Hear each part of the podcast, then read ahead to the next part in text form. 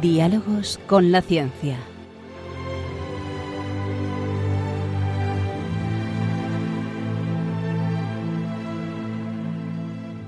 Dirigido por Javier Ángel Ramírez.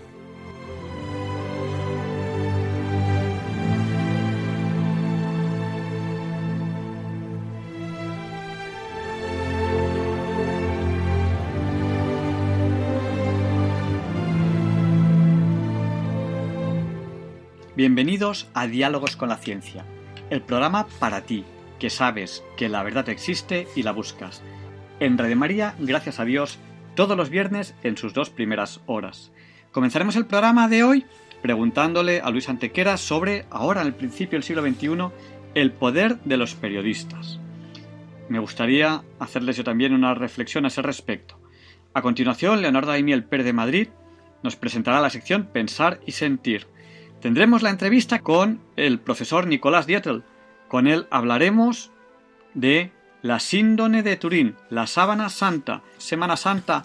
Hablamos de aquellas reliquias que podían tener con jueves y viernes santo, tenían, tenían que, que ver con jueves y viernes santo, como el cáliz que se conserva en Valencia, el sudario que se conserva en Oviedo o los trozos de la Santa Cruz. Hoy hablaremos de la síndone de Turín. A continuación, también tendremos a la doctora Gador Joya, con la que queremos hablar de. Queremos hacer una reflexión sobre cómo está el coronavirus, cuál es la situación del coronavirus actual en España. Y Luis Antequera nos presentará la sección de efemérides. Hoy no es un día cualquiera.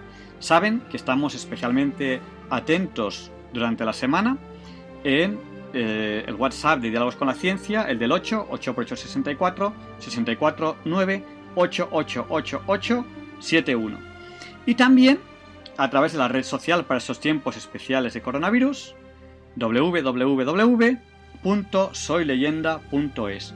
Y sin más dilación, Luis Antequera nos va a hacer esta reflexión sobre el periodismo a mitad del siglo XXI.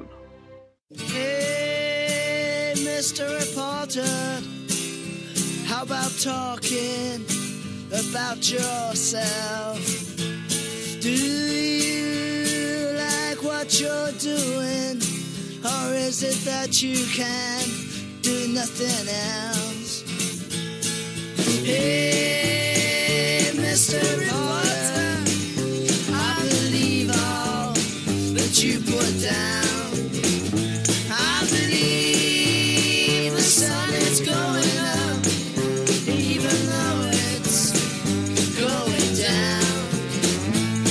Cuando yo era pequeñito hacía un jueguecito infantil que acabó revelándose, sin embargo, un verdadero experimento sociológico del máximo alcance.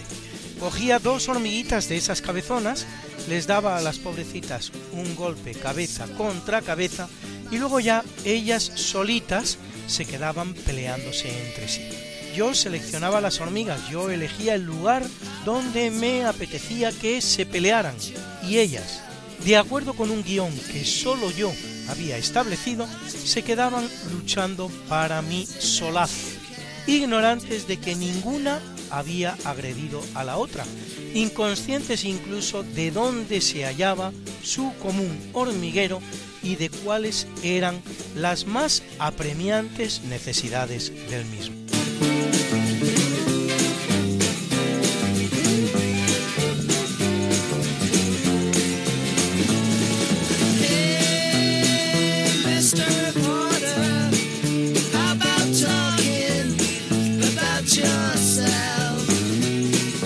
Acostumbramos a creer que el verdadero poder de los periodistas es su capacidad para enfocar las noticias desde este o aquel punto de vista, incluso lo afilado de su pluma o lo esmerado de su verbo.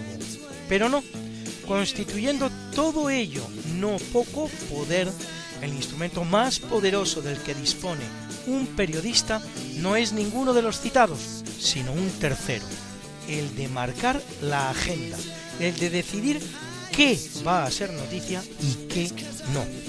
Un hecho, un evento, un proceso entero puede quedar completamente alterado, deformado, si el periodista decide informar sobre un aspecto del mismo y omitir toda información sobre otro diferente que podría ser tan importante cuando no más.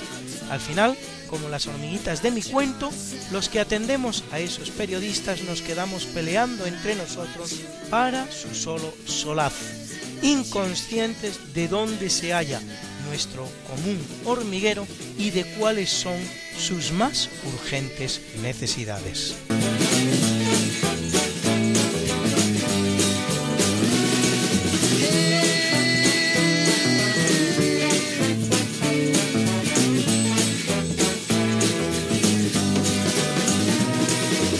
A ese inmenso poder del periodista se añade que, por alguna razón, la educación recibida por sus profesionales, su escaso espíritu crítico, lo intrincado del acceso a sus necesarias fuentes de financiación, todos ellos hacen causa común en una misma y común agenda, entonces acaba usted de acudir a la muerte de lo que debería ser el verdadero y único objetivo del periodismo, la información, y al nacimiento del que se constituye en su nuevo objetivo, nunca confesable, nunca confesado, el adoctrinamiento.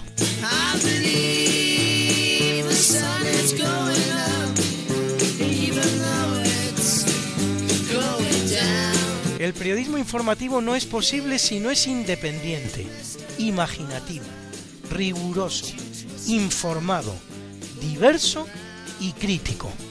Si usted atiende diversos noticiarios y en todos ellos escucha las mismas noticias, aun cuando por una cuestión que no es sino estratégica, hasta puedan parecerle diferentemente enfocadas, desconfíe. No le están informando, le están adoctrinando. Y usted sin enterarse.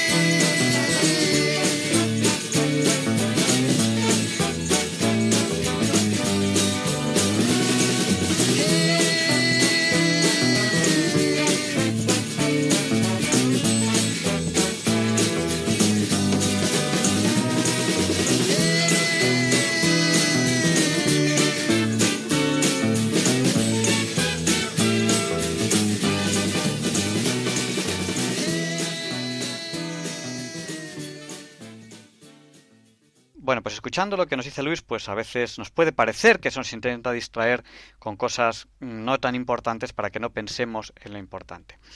A lo largo de esta semana ustedes me han planteado cuatro cuestiones que me gustaría comentar con ustedes.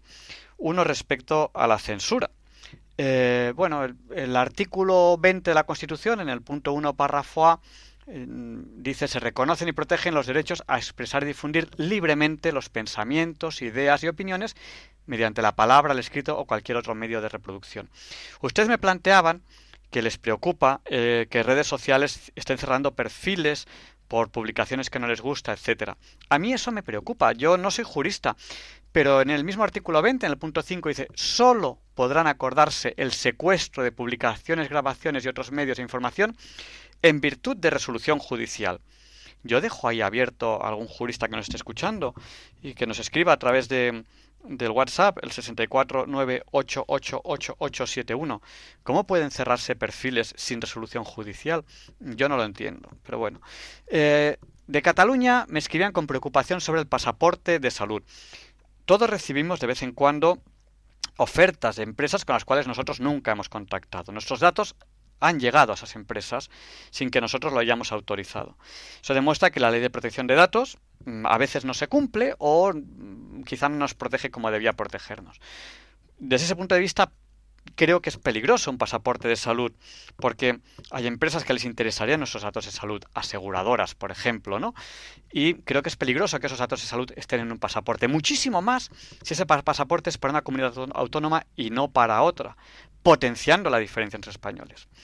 También me, preocupan, me preguntan ustedes sobre el mundo después del coronavirus. ¿Habrá abrazos? ¿Habrá besos? Claro que habrá abrazos, claro que habrá besos. Lo que ocurre es que durante un tiempo habrá que ser muy precavido. A lo mejor durante ese tiempo sí que prácticamente no tiene que haber ni abrazos ni besos, pero será algo temporal. El ser humano es como es y no debemos cohibir, cuando todo esto pase, nuestros abrazos, nuestros besos, porque es nuestra forma de expresarnos. ¿A de ustedes les preocupa este apoyo incondicional al Estado? A ver, yo creo que el Estado, eh, según la Constitución, está representado en las Cortes y en el Senado, y ahí es donde se tiene que dirimir qué cosas se apoyan y qué cosas no. Evidentemente hay que apoyar lo bueno y no lo malo. Para eso está el Congreso, para eso está el Senado. No hay que apoyar incondicionalmente cualquier cosa. Y también ahí la Constitución nos señala a nosotros, artículo 23.1, los ciudadanos tienen el derecho a participar en asuntos públicos directamente o por medio de representantes. Y Leonardo Aimi, el Per de Madrid, nos hace esta reflexión tan cercana a la Semana Santa. Disfruten de ella y disfruten de esta preciosa voz.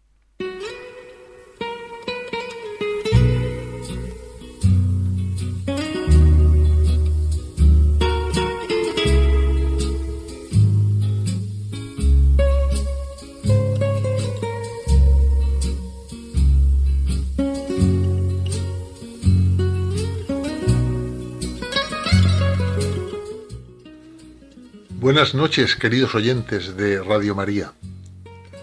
Soy Leonardo Daimiel y celebro estar de nuevo con ustedes. Terminada la Semana Santa, les voy a leer hoy en Pensar y Sentir un texto cuyo autor es un periodista y escritor español. Se trata hoy de José María Carrascal Rodríguez, que nació en El Bellón, provincia de Madrid es un personaje muy conocido en el ámbito de los medios de comunicación porque además de prolífico autor de libros y artículos que ha publicado en numerosos periódicos, ha sido presentador de radio y televisión y colaborador habitual en varios programas de diversas cadenas. Su larga y brillante trayectoria profesional aún no ha concluido, sino que continúa en activo regalándonos a diario sus magníficos escritos. Y resalto este dato porque es especialmente significativo teniendo en cuenta que en este año 2020 se dispone a cumplir 90 años de edad. Sí, 90. En el texto que les voy a leer hoy, José María Carrascal, desde su experiencia personal, reflexiona sobre lo que hemos vivido en estos días, en sus distintos aspectos, tanto los puramente humanos como los que contempla a la luz de la fe. Y dice así, es la Semana Santa más extraña de mi vida y supongo que a la inmensa mayoría de ustedes les ocurrirá lo mismo. Poco tiene que ver con las de la infancia, de rigurosa y total religiosidad, ni con las escapadas turísticas de los últimos tiempos, incluso si es a Tierra Santa.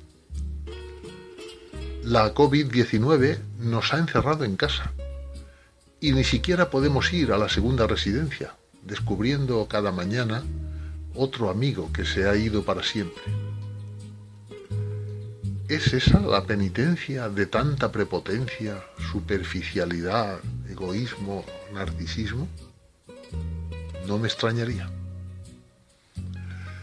Mientras escuchaba el último parte gubernamental sobre la marcha de la pandemia, tan parecido a los anteriores que podían adivinarse las palabras de los ministros, me vino a la imaginación lo que debieron ser aquellas horas y jornadas para el núcleo inicial del cristianismo. La última cena, la noche de Getsemaní, la detención de Jesús, su ir y venir de Herodes a Pilatos, al Sanedrín, su condena, su calvario y crucifixión, tras preferir la plebe liberar a Barrabás, un asesino, y ser negado incluso por sus discípulos. Jesús de Nazaret es el personaje más importante no sólo para el cristianismo, sino para la humanidad, y a la vez el más misterioso. Dios es demasiado grande, demasiado poderoso, demasiado todo para que podamos abarcarlo. Pero Jesús era también un hombre, humilde, sencillo, que vino a predicar lo que hoy, dos mil años después, consideramos normal. Que todos somos iguales, que debe haber paz entre nosotros y debemos amar incluso a nuestros enemigos. Un hombre que no tenía inconveniente en hablar con los paganos y que ante una mujer adúltera dijo, el que esté libre de pecado que tire la primera piedra. Ni tenía inconveniente en llamar sepulcros blanqueados a los hipócritas. Hasta llegó a predicar, poner la otra mejilla si te dan una bofetada, lo cual va en contra de la propia naturaleza humana. Con esto dio un salto cuántico a lo divino y sin embargo le crucificaron. Ni siquiera él, como hombre, debió entenderlo cuando preguntó al Creador por qué le había abandonado después de enviarle a redimir la humanidad. La confusión, el desconsuelo de los apóstoles debió ser de tal manera, de tal calibre, que tuvo que darle sepultura a un extraño, José de Arimatea. Y el desconcierto debió continuar, porque aunque estaba en la Biblia que resucitaría tres días más tarde, nadie contó con ello. Y dos discípulos caminaron con él sin percatarse hasta reconocerle por la forma de partir el pan. ¿Cómo debía partir Jesús el pan? se preguntaba Eugenio II veinte siglos más tarde para reconocerle por ello. Mientras otro, Tomás, tuvo que meter la mano en la herida dejada por la lanzada del soldado romano para convencerse. ¿Pensó alguno de ellos en qué iban a devenir las enseñanzas del que llamaban maestro? Me temo que no, sobre todo en aquellos días en que la buena nueva parecía haber acabado. Y termina diciendo José María Carrascada, y uno, en el confort de su casa, Piensa hoy en los millones de personas que se juegan la vida en hospitales, carreteras, camiones, servicios de todo tipo a los demás y da gracias a Dios porque aún quedan discípulos.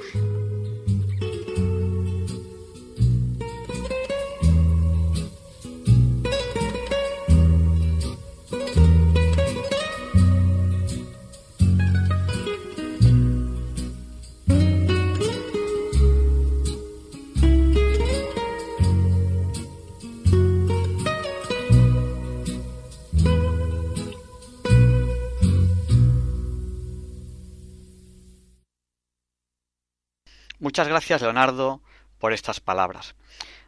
Celebramos hace poco, en nuestra Semana Santa, la resurrección de nuestro Señor Jesucristo. Si alguna reliquia puede abrirnos luz científica sobre la resurrección, esa es la síndrome de Turín. Las reliquias no condicionan nuestra fe. Es decir, nuestra fe no tiene nada que ver con la sábana santa. Mm, si la sábana santa cumple unas condiciones o cumple otras, está bien científicamente hablando, pero nuestra fe no depende de ello. Nosotros creemos en la resurrección por otros motivos. En Semana Santa, por si quieren escuchar el programa en el podcast, hablamos de otras reliquias. El sudario de Oviedo. Eh, hablamos también del cáliz de Valencia. Eh, hablamos también de la Santa Cruz. Hoy queremos hablar de la síndrome de Turín, de la sábana santa. Pero antes de empezar la entrevista, pues todos sabemos, todos los que tenemos el don de la fe, todos sabemos que nuestra fe no depende de unas condiciones u otras que tenga esa reliquia. Esas reliquias son interesantes por su estudio científico, cómo no, y luego como reliquias, está bien, para reliquia, recuerdo, para recordarnos un momento histórico. Por tanto, como reliquia, como recuerdo, están bien. Su estudio científico es muy interesante, pero nuestra fe no depende de ello. Vayamos a la entrevista de la semana sobre la síndrome de Turín. Espero que les guste.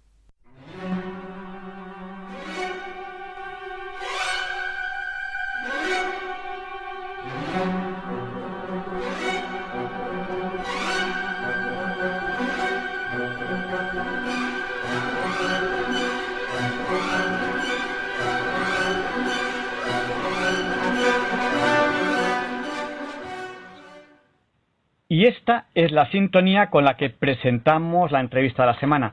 Ya la semana pasada les, les dijimos el tema que, que íbamos a tratar hoy.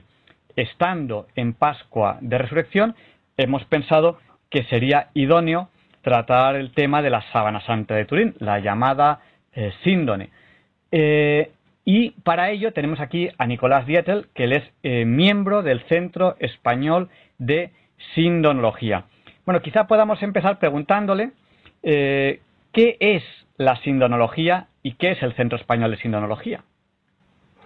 Hola, buenas tardes Javier y feliz Pascua de Resurrección eh, a todos nuestros oyentes también. Pues la palabra sindonología procede de síndone y de logos. Eh, la palabra síndone viene del latín sindone y está a su vez del griego sindon y significa simplemente sábana, si bien se reserva ese término en, español para referirnos a la sábana o sábana santa que se conserva en la Catedral de Turín y que la, desde 1578, con una historia eh, mucho más antigua y que la tradición ha dicho siempre que es la que envolvió el cuerpo de Cristo después de muerto. Y la palabra logos significa estudio o tratado, es decir, estudio o tratado de la síndone. No ciencia, sino estudio o tratado de la síndone, haciendo uso de todas las disciplinas científicas eh, modernas conocidas, ¿no? La física, química, botánica, palinología, historia, historiografía, eh, criminología también, medicina forense, etcétera, etcétera, ¿no? Eh, pues eso es la sindonología, ¿no?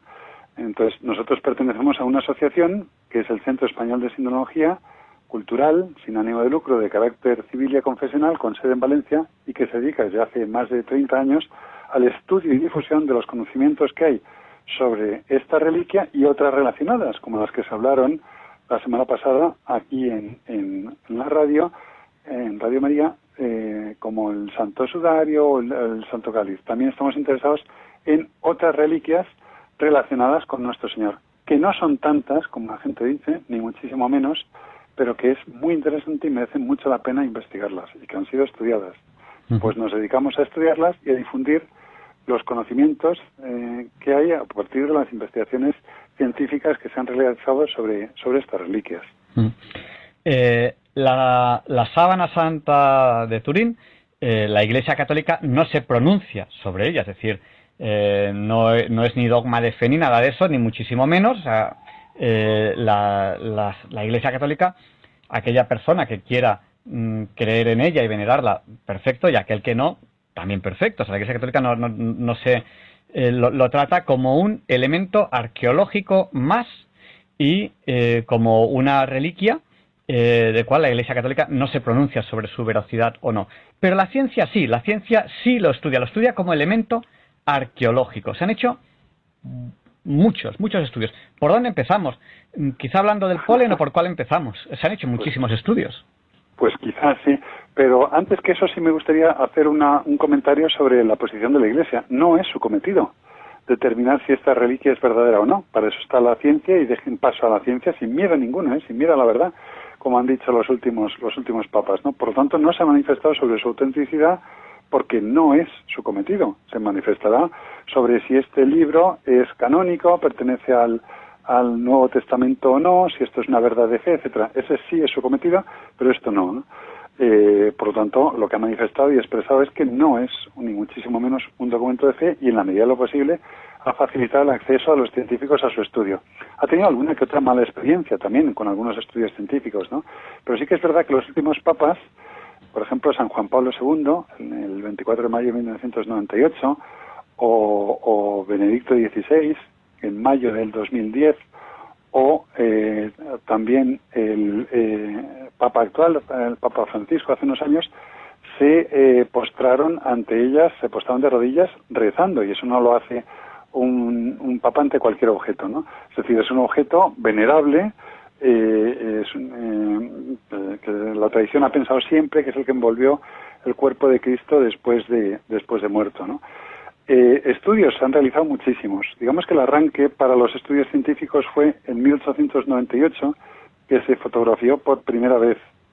Y al, fotografiarlo, la fotografía en aquella época estaba en sus inicios y requería unos tiempos de exposición muy, muy largos, de horas, por eso hacía falta un trípode y los negativos no eran este celuloide de 3 o 4 centímetros que hemos conocido, dos, dos o 3 centímetros que hemos conocido los que ya tenemos una cierta edad, ¿no? La gente joven no sabría lo que es, sino que eran unas placas de cristal que casi se le cayeron de las manos a Giuseppe, eh, a, a, Pía, perdón, Secundo Pía, fotógrafo aficionado, abogado turinés, cuando vio al, al revelar la fotografía y hacer el negativo que lo que parecía la imagen de un hombre pues torturado con una serie de heridas de sangre al hacer el negativo aparecía mucho más clara y nítida y realista. Y a partir de ese momento, lo que la tradición había venerado siempre como una reliquia sin más, comenzó a ser mm, motivo de interés para la ciencia y empezó a intentar estudiar qué es lo que se veía allí, qué se podía decir de aquella misteriosa imagen, cuyo proceso de formación no se pudo explicar ni entonces ni ahora, ni ha sido capaz de explicar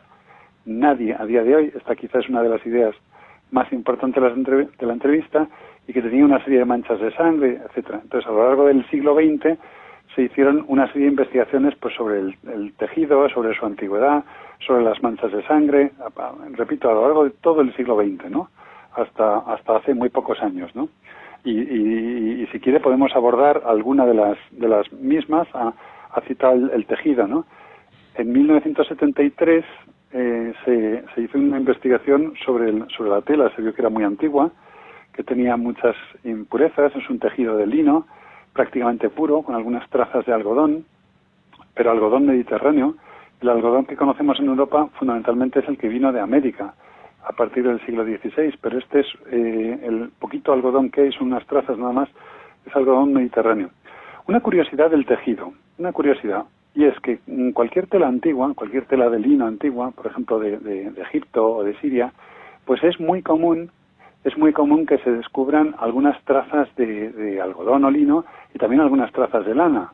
¿Y por qué digo esto? Porque en los telares que se hacían se eh, terminaba un encargo de lino, después hacía que, había que hacer una manteleta de lana, pues se ponían ovillos de lana, etcétera, y eso deja unas trazas de un tejido a otro, ¿no?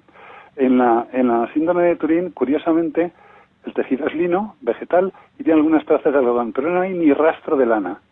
¿Esto qué es lo que prueba? Esto no demuestra nada, pero mm, apunta a, un origen judío, porque en cualquier otro tejido antiguo de tela o de tela de lino es frecuente encontrar trazas de lana. Los judíos tenían telares para tejidos de procedencia vegetal y telares para tejidos de procedencia animal. Es una curiosidad, esto no demuestra nada, pero es que como este indicio que acabo de apuntar, hay muchísimos en torno a este objeto, ¿no? Es un objeto interesantísimo. Entonces, en el año 73 se vio que el tejido era muy, muy, muy antiguo, tejido en una forma de sarga que, que en, Europa, pues sí, se conocía, pero después en la, Edad Media, que no se utilizaba antes, eh, que está tintado después, los hilos están tintados después de tejerlo. Esto quiere decir que, que es anterior al siglo VIII, porque a partir del siglo VIII fue muy común que una vez que se habían eh, producido los hilos, se tintaran en blanco antes de tejerlos. Y este está tejido después de tintarlo. Perdón, este está tintado después de tejerlo, lo cual eh, ya apunta a una antigüedad, ya anterior al siglo VIII, según, según esto. ¿no? Es decir, tiene muchos indicios que era muy antigua la tela, que tenía muchísimas impurezas de, de, polvo. Se estima, la sábana pesa alrededor de un kilo cien gramos, y los científicos estiman que alrededor del 10% de ese peso son impurezas que se han adherido al tejido a lo largo de sus avatares históricos, que ha tenido muchísimos. ha, sufrido varios incendios, etcétera. Ha tenido muchísimos avatares históricos eh, que han hecho que, sea casi un milagro que se conserve hasta nuestros días, ¿no? Pero ahí se abordó un primer estudio del tejido muy exhaustivo que después se ha, se profundizado, ¿no? Por ejemplo, Claro, eh, en el siglo XX es cuando sorprende que eh, la imagen en negativo se ve mucho más nítida que la imagen en positivo en la, en la sábana santa. Es una, imagen que pueden buscar en internet. Si ponen sábana santa, seguro que aparece la imagen en positivo y al lado en negativo, porque es algo que sorprende, ¿no? O sea, eh, ¿cómo va nadie a pensar que una imagen en un lienzo antiguo está en negativo. Bueno, pues eso, sorprende mucho. Pero luego hay otra sorpresa también en el siglo XX y es cuando, cuando se eh, asocia la intensidad de negro con eh, la altura o la distancia. ¿Qué ocurre ahí? Sí, eso fue en, el, en, el, en 1978. Eh, en 1978 un equipo multidisciplinar norteamericano de treinta y tantos científicos se desplazó hasta, hasta Turín y estuvo trabajando en el, en el palacio, en el palacio de, de los duques de Saboya, anexo a la, a la catedral, el palacio abraza a la catedral de Turín como si fuera una capilla palatina, que es como lo saben los duques, y ahí durante 120 horas, en, cinco días seguidos, a, tres turnos de 5 por 24, 120 horas, estuvieron haciendo una investigación científica exhaustiva.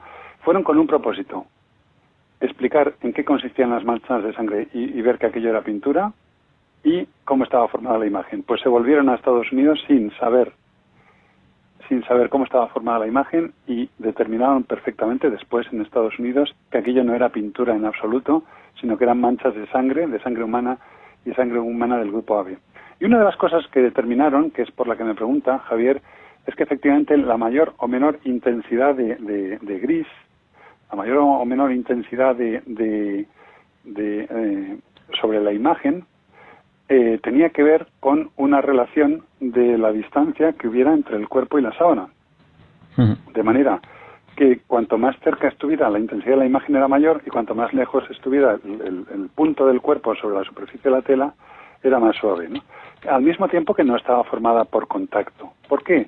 Porque si yo me embadurno la cara por completo de betún o de pintura o de lo que sea y luego me pongo una sábana, pues habrá claramente marcas de pintura en la sábana cuando me la quite eh, de la frente y de la punta de la nariz y seguramente de la punta de la barbilla o la barba, que es lo que yo tengo, ¿no? Pero no habrá marcas de la zona del cuello, la sábana pasará por encima o de las cuencas de los ojos, ¿no? Pues bien, en la síndrome de Turín sí que hay imagen de esos puntos, de los párpados de los ojos, pero es mucho más tenue, mucho más débil que la imagen, impronta es como la llamamos nosotros, a la, a la imagen de este hombre, frontal y dorsal, sobre la sábana, ¿no? Eso quiere decir que la imagen no se formó por no se formó por contacto. Y esa mayor o menor intensidad depende de la distancia que había entre los puntos del cuerpo y la sábana. Es decir, la sábana que es completamente plana, es un tejido plano de dos dimensiones, sin embargo contiene información tridimensional. Cuando esto eh, sobre un rostro de la sábana en 1976 dos científicos que son John Jackson y Eric Jumper en Estados Unidos, antes de desplazarse dos años después a Turín después de haber obtenido los permisos, pasaron una foto de esta, del rostro de la sábana de Turín por un analizador de imágenes que se llamaba VP8, que entonces era sofisticadísimo, y con el que estaban topografiando la superficie de Marte, lo estaban haciendo igual, cuando la pasaron dijeron, donde veas mayor o menor intensidad de gris, me levantas más o menos altura. Así estaban haciendo la topografía de Marte, pues cuando hicieron eso con el rostro de la sábana, lo que vieron es que efectivamente salía un rostro mm, tridimensional, en el, en el analizador de imágenes. Esto no pasa con ninguna imagen conocida. Si yo a cualquiera le hago una fotografía en blanco y negro, después la revelo y tal, y lo paso por el analizador, la mayor o menor intensidad de, de, gris, o de negro, gris, blanco, de los puntos de la cara no tienen nada que ver con la distancia a, mi cámara, tienen que ver con porque eh, tenías la ventana o te daba la luz, ¿no? O te estaba dando el sol.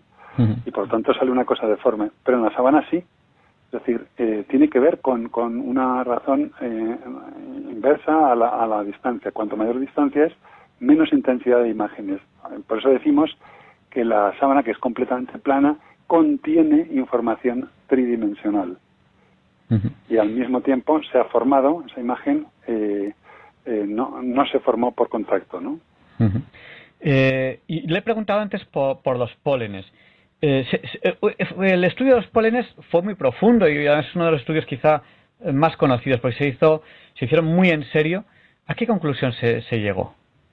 Pues el estudio del polen es muy interesante porque empezó en 1978. Max Frey, gran palinólogo suizo ya fallecido, que, tomó muestras eh, en, allí, en, en, Turín, en esta misma en esta misma fase de investigación que hicieron un equipo había un equipo norteamericano, pero había un equipo italiano también, y fue invitado este señor, era criminólogo, o sea, había trabajado para la policía suiza, y era palinólogo, y identificó 49 especies eh, diferentes de, de, esporas de, polen y 59 tras viajar a Tierra Santa y compararlas. Pues bien, de esas 59, 33 eran eh, especies de plantas que procedían única y exclusivamente de, Palestino. Es decir, si en el jersey o chaqueta que yo llevo el, polen son partículas microscópicas que pueden recorrer decenas o cientos de metros, pero que cuando se, fijan sobre un tejido se incrustan en él como una piedrecita. Son muy duras, ¿no? Y muy características de la especie, a veces de la familia, ¿no? Hay que utilizar microscopía óptica y microscopía eh, convencional y microscopía electrónica para identificarlos bien. Y es muy difícil, ¿no? Y es muy difícil. Si yo tengo polen de pino gallego sobre mi chaqueta, el pino gallego tiene una, eh, se da en toda la península y en gran parte del Mediterráneo, o sea, en, muchas zonas de, España, no quiere decir que yo haya estado en Galicia, ni muchísimo menos, ¿no? Pero si el jersey que yo llevo tiene polen de alguna planta que solamente crece en una determinada zona, en una determinada región del mundo, sí que podemos afirmar que esta chaqueta ha estado en esa determinada región del mundo en un momento dado, ¿no? Eso es lo que ocurría con, con, con la sábana de Turín, ¿no? Entonces, eh, determinó, por, cómo las reconoció él entonces, que había dos especies, que son Zygophyllum dumosum y la Gundelia turneforti, que crecen y eh, florecen precisamente en esta zona del Oriente Próximo y Oriente Medio. Pues muy bien, esto eh, fue continuado por investigadores judíos que trataron de identificar de, de, Israel, trataron de identificar esas, esas especies de plantas que se dan en su, en su tierra pero en el año 2012, en el Congreso Internacional sobre la Sábana Santa eh, y el Sudario de Oviedo también, que, tuvo lugar en Valencia, que reunió a todos los científicos eh, que quedaban vivos, que habían investigado in situ la sábana de Turín, americanos, italianos y el Sudario Oviedo, fundamentalmente españoles, se presentó una ponencia muy interesante de nuestra compañera Marcia Boy, investigadora, botánica que trató de identificar con mejores eh, microscopios, o sea, que en el año 78, con, con técnicas ligeramente distintas, las especies como polen procedente del Helichrysum, de la familia Helichrysum, eh, de, de, plantas como el láudano, el terebinto, el gálbano aromático o el lentisco, en, en buena cantidad. Y entonces le di un giro a esta investigación. ¿Y estas plantas qué son? Son plantas que se utilizan en, en los enterramientos eh, en, forma de ungüentos, en, gran cantidad. Llamaba la atención la cantidad de, de, pólenes que se habían descubierto de las dos especies que identificó Max Fry mayoritarias, ¿no? Eh, como para que se hubieran fijado en el tejido. Y otra cosa distinta es lo que postulaba Marcia Boy. Es decir, habría que hacer una investigación in situ sobre la Turín para mm, mm, volver a tratar de identificar los pólenes que hay sobre ella, porque esto es muy interesante, ¿no? Fue muy novedoso en aquel congreso del 2012, ¿no? Mucha gente nos pregunta en las conferencias que damos, bueno, ¿y qué hay de nuevo en la, sobre la Sábana Santa? Sobre la Sábana Santa no hay cosas nuevas cada día, pero en el congreso del 2012 sí que se presentó una ponencia muy interesante que podría darle una vuelta a lo que habíamos pensado hasta ahora, ¿no? De, de, la, de los pólenes que había. El polen sirve para determinar la, la, traza, el recorrido que ha seguido una determinada reliquia y se utiliza ¿eh? en, investigación, ¿no? Pues eh, si no me equivoco, si no me equivoco, eh, hay, hay, seguimiento continuo de dónde está la sábana santa desde, desde la Edad Media, que si no me equivoco, pues estuvo en Francia, en Italia, etcétera, digamos por, por zona romana, por decirlo, por decirlo de alguna manera, eh, por, por, zona de, del antiguo Imperio Romano, asociado, asociado al Mediterráneo, pero eh, no, no ha estado en Palestina. Y hay una datación del carbono 14 que dice que la sábana santa es de la Edad Media. si no ha estado nunca en Palestina, ¿cómo es que tiene polenes de Palestina? Ah, pues esa es una, esa es una pregunta curiosa e interesante. Cuando cualquier falsificador eh, de la Edad Media, que es cuando la eh, gente quiere insistir en que, pues, eh, descubierta tal cosa es imposible que sea verdadera, luego la sábana es falsa, ¿no? Esta, conclusión es muy, muy común, eh, pues eh, entonces quedan muchos más interrogantes más difíciles de responder. Por ejemplo, este, ¿cómo puede tener polen de especies, ya sea de, ungüentos o de plantas como la Gundelia turneforti, que es un cardo, realmente es un cardo, pero que se da en esa región nada más y no en Europa, ¿cómo puede tener polen de, aquella región de la, de la Tierra si fuera eh, medieval y europea, ¿no? Eso es imposible que se lo planteara un falsificador medieval que se molestara en coger una sábana de, de, Palestina para intentar hacer no se sabe qué, ¿no? En, la Edad Media. Eso es, eso es lo que es llamativo, ¿no? antes de la adaptación por carbono 14 había ya muchas cosas que apuntaban a que la sábana era, era mucho más antigua, ¿no? Y una de ellas, pues, es el polen que no habla tanto de antigüedad como sí de recorrido, ¿no? Y como se sabe efectivamente que desde el siglo XIV no ha salido de Europa, pues ese es un, misterio, ¿no? Y luego eh, hay otro, otro dato curioso, ¿no? Eh, hay una correlación, hay una correlación, o sea, eh, entre las manchas que aparecen en el sudario de Oviedo, que se conoce, creo recordar que es siglo VII o siglo, siglo IX, y con la sábana santa. Por lo tanto, eh, si hay una correlación directa, si alguna vez, en algún momento, ese, ese sudario de Oviedo eh, y esa sábana santa estuvieron sobre el mismo cuerpo, ¿cómo puede ser que uno sea del siglo, no sé si es 7 o 9 el sudario, está, hay seguimiento continuo desde ese momento, y la sábana santa del siglo, pues no lo sé, 14 o algo así. Eso es otra, otra cosa muy llamativa, ¿no? Así es, es que la, la, datación por, por carbono 14 pues tiene una, una fiabilidad, eh, vamos a decir, eh,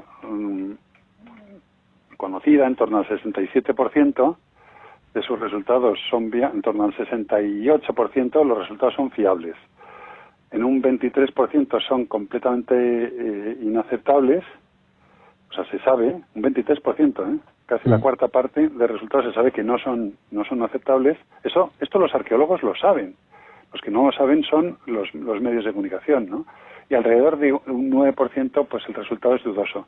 Y cuando sale algo muy dudoso, en arqueología sale que un estrato que está arriba es mucho más antiguo por una datación de carbono 14 que un estrato que está unos cuantos metros más abajo, sencillamente todo el estudio de datación se guarda en un cajón y aquí no ha pasado nada.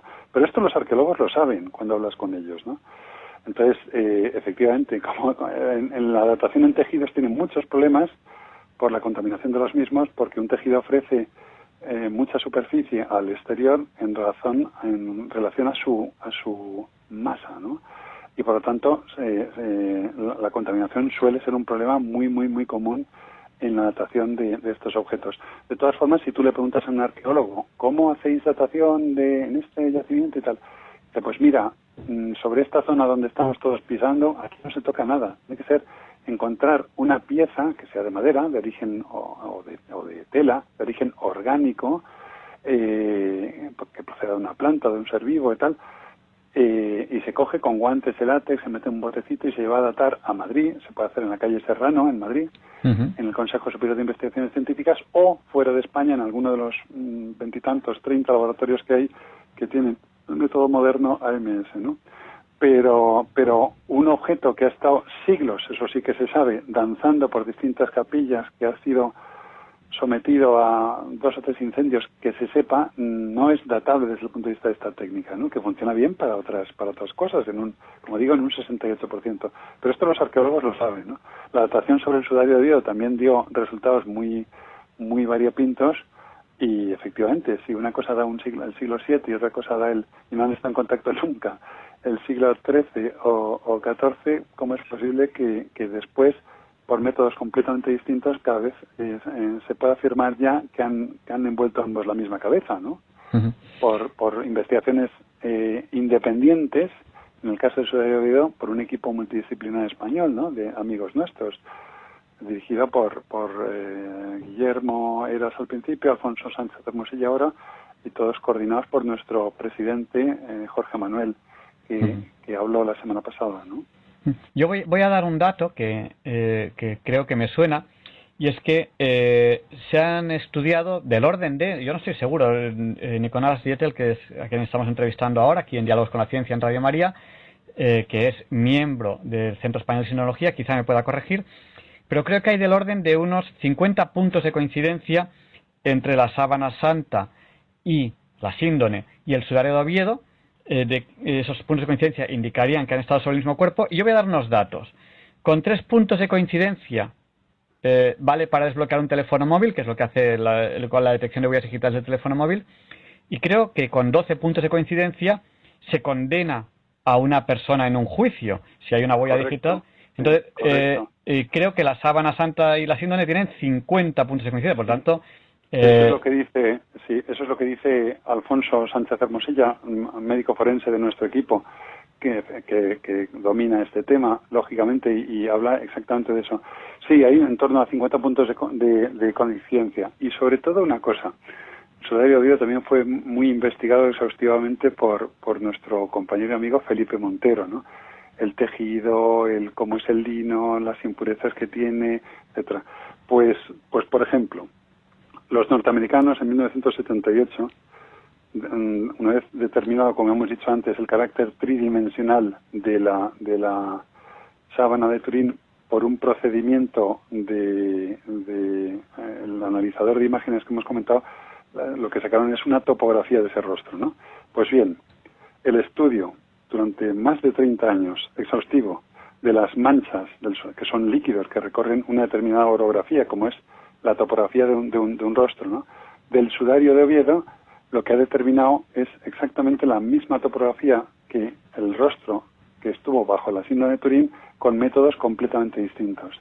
Y a partir de ahí se han determinado, pues esos 50 puntos de coincidencia donde, donde se incluyen también los puntos de las heridas en la región occipital de la cabeza de sangre de, de herida vital, es decir, eh, sangre producida en, en vida, ¿no? Unos cuantos orificios por la zona de la cabeza que se corresponden los del sudario de Oviedo con los de la síndrome de Turín y que son heridas producidas por objetos punzantes, heridas vitales, es decir, estando el cuerpo vivo, ¿no? Entonces, determinar la misma orografía facial, la misma topografía de un rostro por dos métodos distintos, independientes, en dos objetos distintos, con más de los 12 puntos de los que hablaba, pues efectivamente podemos concluir que, dichos tejidos han envuelto la misma, el mismo rostro, ¿no? Esto es eh, tumbativo. Sí, sí, eso, esto, esto, esto es definitivo. y son y son reliquias complementarias, ¿no? Como ya, ya apuntó nuestro presidente, él habló el, la semana pasada sobre el sudario. El sudario se sabe perfectamente que está en, en, en Asturias, pues probablemente desde finales del 8, siglo 8, principios del 9, desde luego. El, eh, y que estaba en el arca en el siglo XI está certificado cuando se abre y cómo es posible que hayan vuelto el mismo rostro que un tejido que estando que no habiendo pasado por España nunca no está en otro país en fin es que todo esto que, se planteara un, un falsificador medieval todas estas cosas es cuando menos curioso no sí eh, porque eh, les recordamos a nuestros oyentes que la semana pasada entrevistamos a Jorge Manuel Rodríguez Almenar, el expresidente del Centro Español de Sinología. Con él estuvimos hablando de eh, las reliquias relacionadas con el jueves a Viernes Santo, porque la semana pasada era jueves a Viernes Santo, y estuvimos hablando de eh, mm, eh, que hay en Oviedo el sudario, los trozos de la Santa Cruz y el cáliz que está en Valencia, que puede ser que sea el cáliz que estuvo en la última cena con Señor Jesucristo. Desde luego, es el único que podría ser. Y hay una tradición y hay un seguimiento del mismo, y todo indica que hay mucha probabilidad arqueológica de que eso sea así. Yo animo a los oyentes a que, a que busquen en el podcast de la semana pasada esta entrevista que fue muy interesante. Ahora estamos aquí en Diálogos con la Ciencia con Nicolás Dietel hablando de la sábana santa de Turín, la síndone.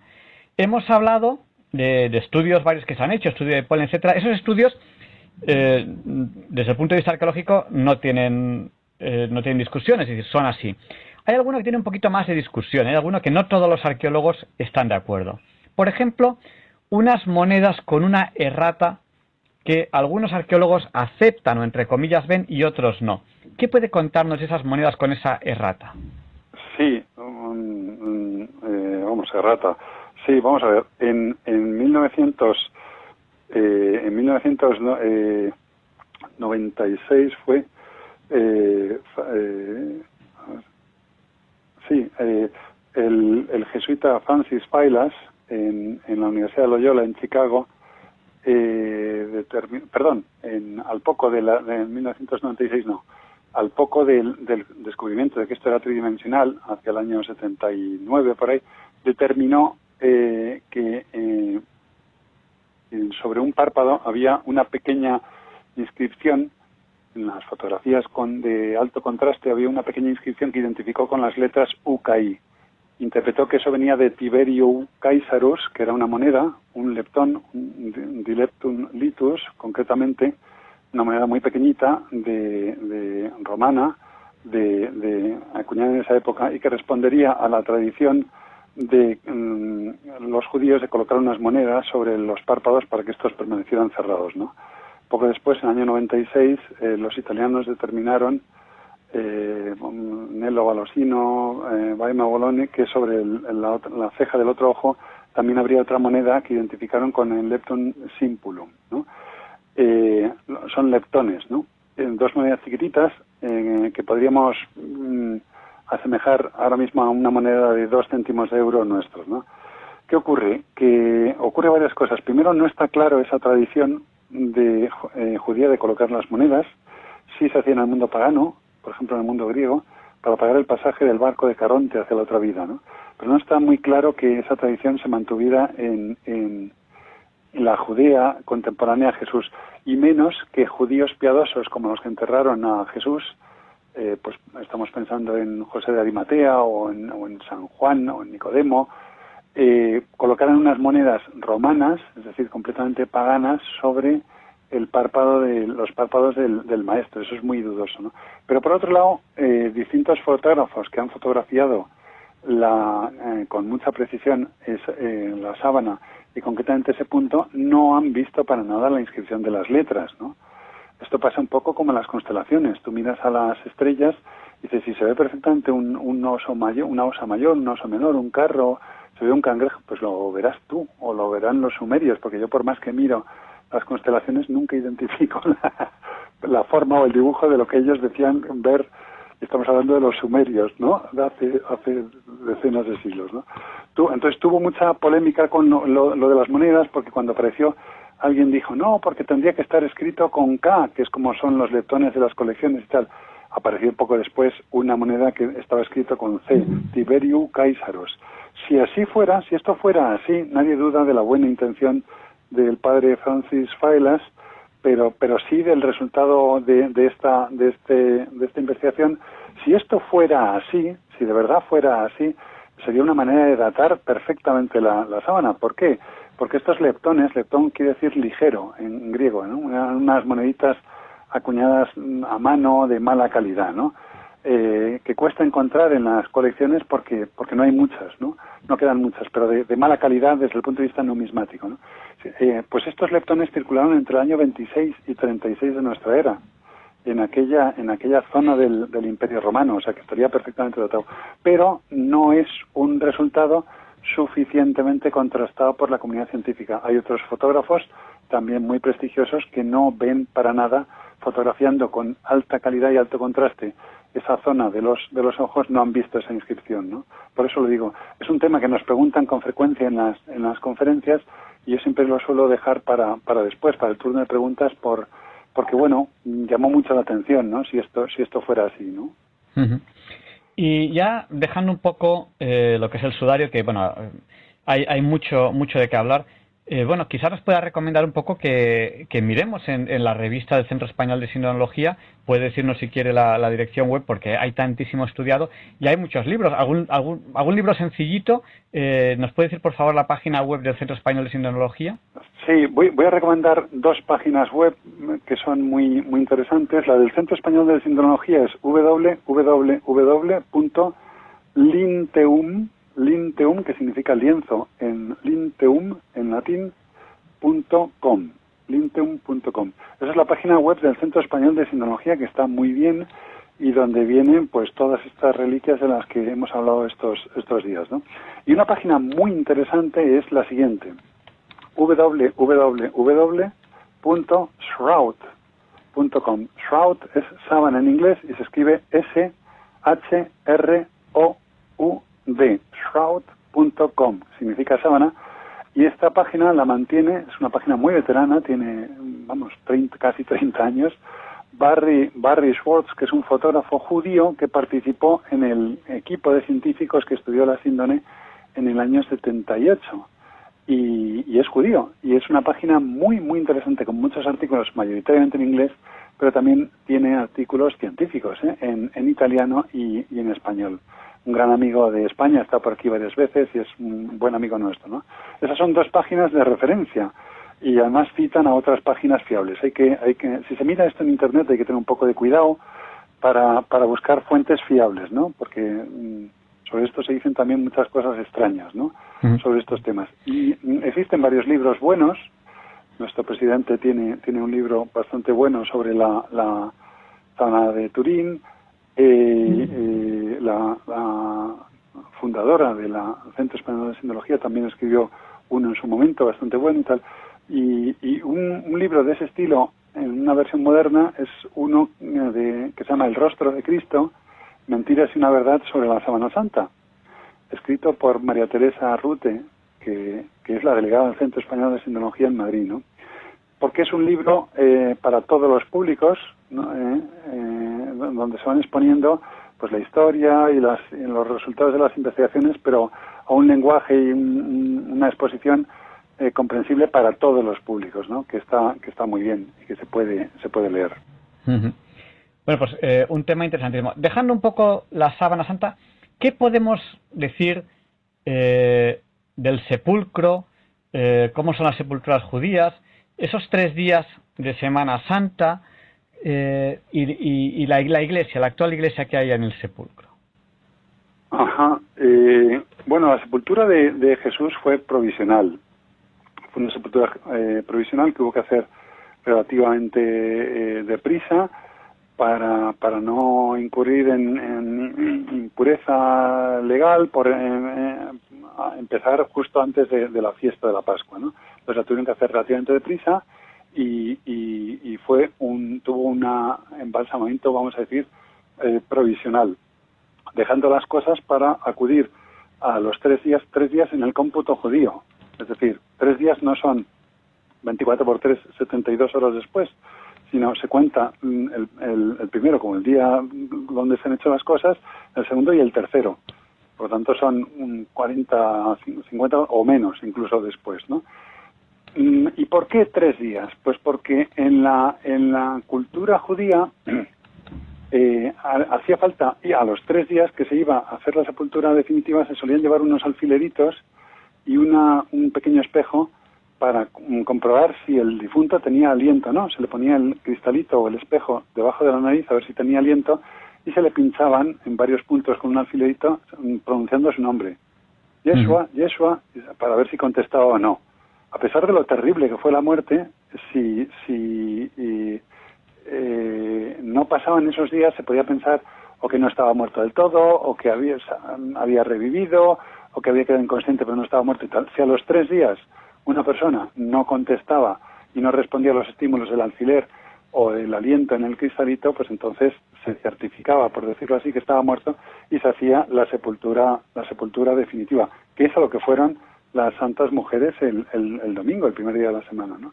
Cuando eso era así, se coloca, se embalsamaba por completo el, el, el, difunto y se solía dejar allí en torno a un año, una cosa así, hasta que se eh, descompusiera y se separaran los, los huesos de la, de la carne. Cuando eso ocurría, al cabo de un año se recogían los huesos, se metían en un osario, que era una, como una caja de piedra del tamaño de largo del hueso más largo del cuerpo humano, que es el fémur, ¿no? Si, si la persona era muy rica, pues podía ser como una urna de unos 70 centímetros de, de, alabastro, por ejemplo, ¿no? O de piedra, más o menos adornada y tal, y el osario ya se depositaba en otro lugar, de manera que la tumba podía ser reutilizada después, ¿no? No, no, no, no se quedaba allí, uh -huh. eh, eh, sino que se trasladaba a un, a un, a un osario, ¿no? Entonces, eh, eh, por eso fueron las santas mujeres ese día con, con el resto del, del, de los preparativos para un embalsamamiento eh, definitivo, ¿no? Uh -huh. La Semana Santa de Turín, y de esto se habló ya en la Convención del 2006 y en el Congreso del 2012, lo que muestra es eh, la imagen de un, de un hombre, de un cadáver, pero con el estudio sobre, sobre cómo es la, la figura, la forma de los músculos y todo eso, de rigidez cadavérica mm, eh, con, eh, permite concluir que esa imagen se formó escasos mm, tres cuartos de hora después de la, de la sepultura, después de colocarlo allí, ¿no? Lo cual es, mm, nos deja un interrogante interesantísimo, ¿no? Que responde a lo que muchos cristianos han pensado, aunque no esté escrito en ningún sitio, ¿no? No tiene ningún sentido que Jesús estuviera vivo allí. Eh, perdón, eh, sí, estuviera allí, eh, y bueno, eh, sepultado, muerto hasta el tercer, sino que se tenía que dejar ver al tercer día, que era cuando quedaba claro que estaba muerto, ¿no? Hace pocos días leímos la resurrección de Lázaro, que tuvo lugar unos uno muy poco tiempo antes, ¿no? Y la resurrección de Lázaro se dice expresamente que fue al cuarto día, ya olía mal. Es decir, que quede mm, mm, certeza absoluta de que ya estaba completamente muerto. Si la resurrección hubiera tenido lugar al primero o al segundo día, muchísimos contemporáneos hubieran pensado que es que Lázaro no estaba muerto del todo. Que estaba, o sea, no, no existían los medios de ahora de muerte cerebral, muerte, no, existía eso. No se le hacía un señor un encefalograma, ¿no? No, no, no, no existía un electrocardiograma ni, ni nada de eso. Es decir, entonces eh, queda claro que la resurrección de Lázaro tuvo lugar al cuarto día, es decir, que estaba muerto del todo. Entonces, eh, eh, Jesús tenía que dejarse ver el tercer día porque si no, no, no, muchos contemporáneos no hubieran pensado, a pesar de lo tremenda que es la, la, tortura de su pasión, muerte eh, por crucifixión, ¿no? Y, pero muchísimos cristianos hemos pensado que no tiene ningún sentido que el Señor estuviera en el sepulcro tumbadito ahí hasta el domingo por la mañana.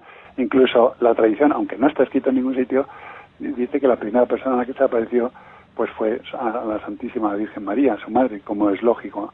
Por eso no le acompañan las santas mujeres esa mañana, ¿no? Eso es lo que piensa la tradición y no está escrito en, en, en, los evangelios, ¿no?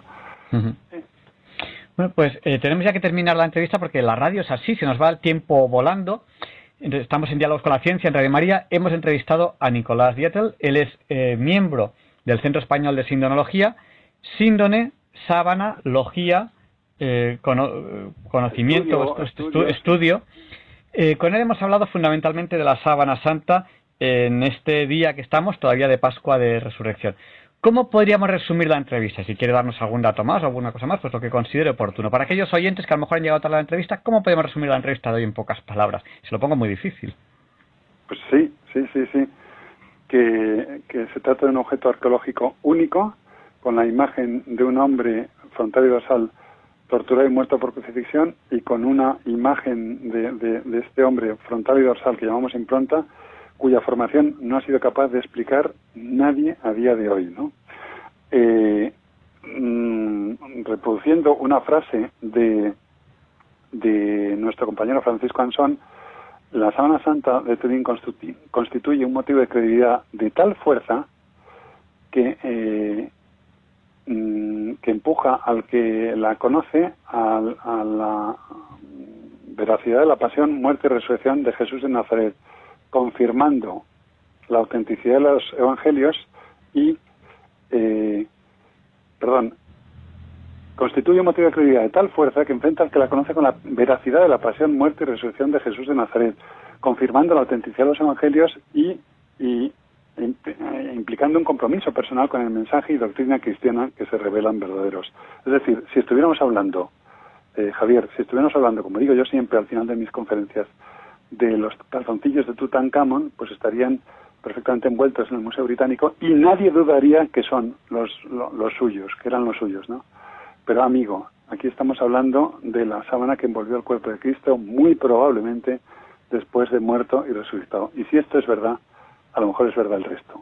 Y si es verdad el resto, a lo mejor tengo que cambiar mi vida esta tarde antes que mañana. Y eso claro que me golpea y me interpela, a diferencia de los calzoncillos de Tutankamón del Museo Británico. es decir, el personaje al cual remite.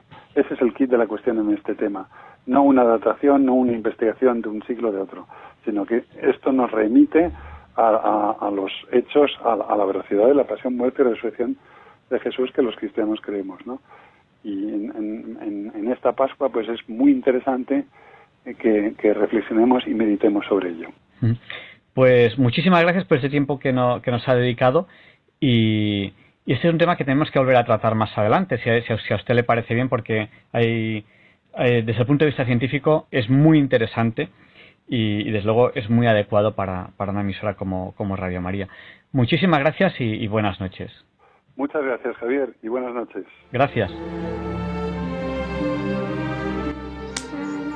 Ojalá pudiese ver el futuro, lo hermoso que sería el universo, universo, universo.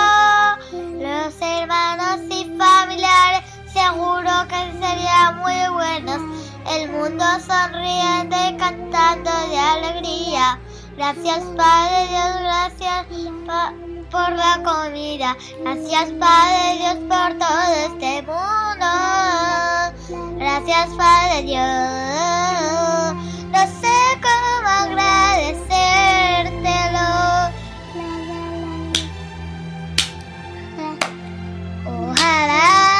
pudiese ver el futuro, hermoso que sería.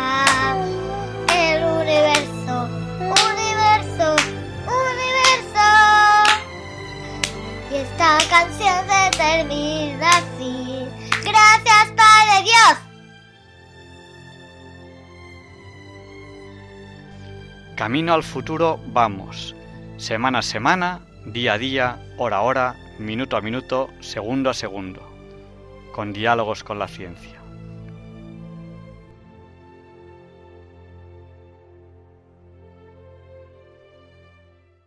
Y hace ya dos semanas que entrevistamos eh, a la doctora Gador Joya, ella es doctora en medicina, es pediatra, tiene una diplomatura en enfermedades tropicales en pediatría en el Hospital Carlos III, que todos sabemos que es el hospital estrella en las enfermedades infectocontagiosas. Y quedamos en que, en que íbamos a hacer pequeñas entrevistas más adelante para ver temas, temas concretos. Eh, buenas noches, Gador. Hola, buenas noches a todos. Espero que estén todos bien. Sí, estamos en ello. Un poco confusos porque un día se nos dice una cosa, otro día se nos dice la contraria y estamos un poco, un poco confusos con los mensajes que nos llegan por, por televisión. Eh, bueno, ¿por dónde podemos empezar? Yo quiero hablar también de la situación de los ancianos, que hablamos hace dos semanas, pero quizás, quizás ahora que se está planteando un tema de lealtad de unas instituciones con unas con otras, pues el consejero de Sanidad de la Comunidad de Madrid planteaba eh, que la lealtad es ser crítico con situaciones que se ven que no son correctas. Eh, una crítica constructiva, mm, digo yo, siempre es buena. Eh, noticia reciente de hace pocas horas es que un experto de la OMS ha dicho que España no tiene la tasa más elevada de mortalidad por casualidad. Se están haciendo las cosas bien, se han hecho cosas mal, solo una, muchas, todas, una mezcla. ¿Qué podemos hacer ahora?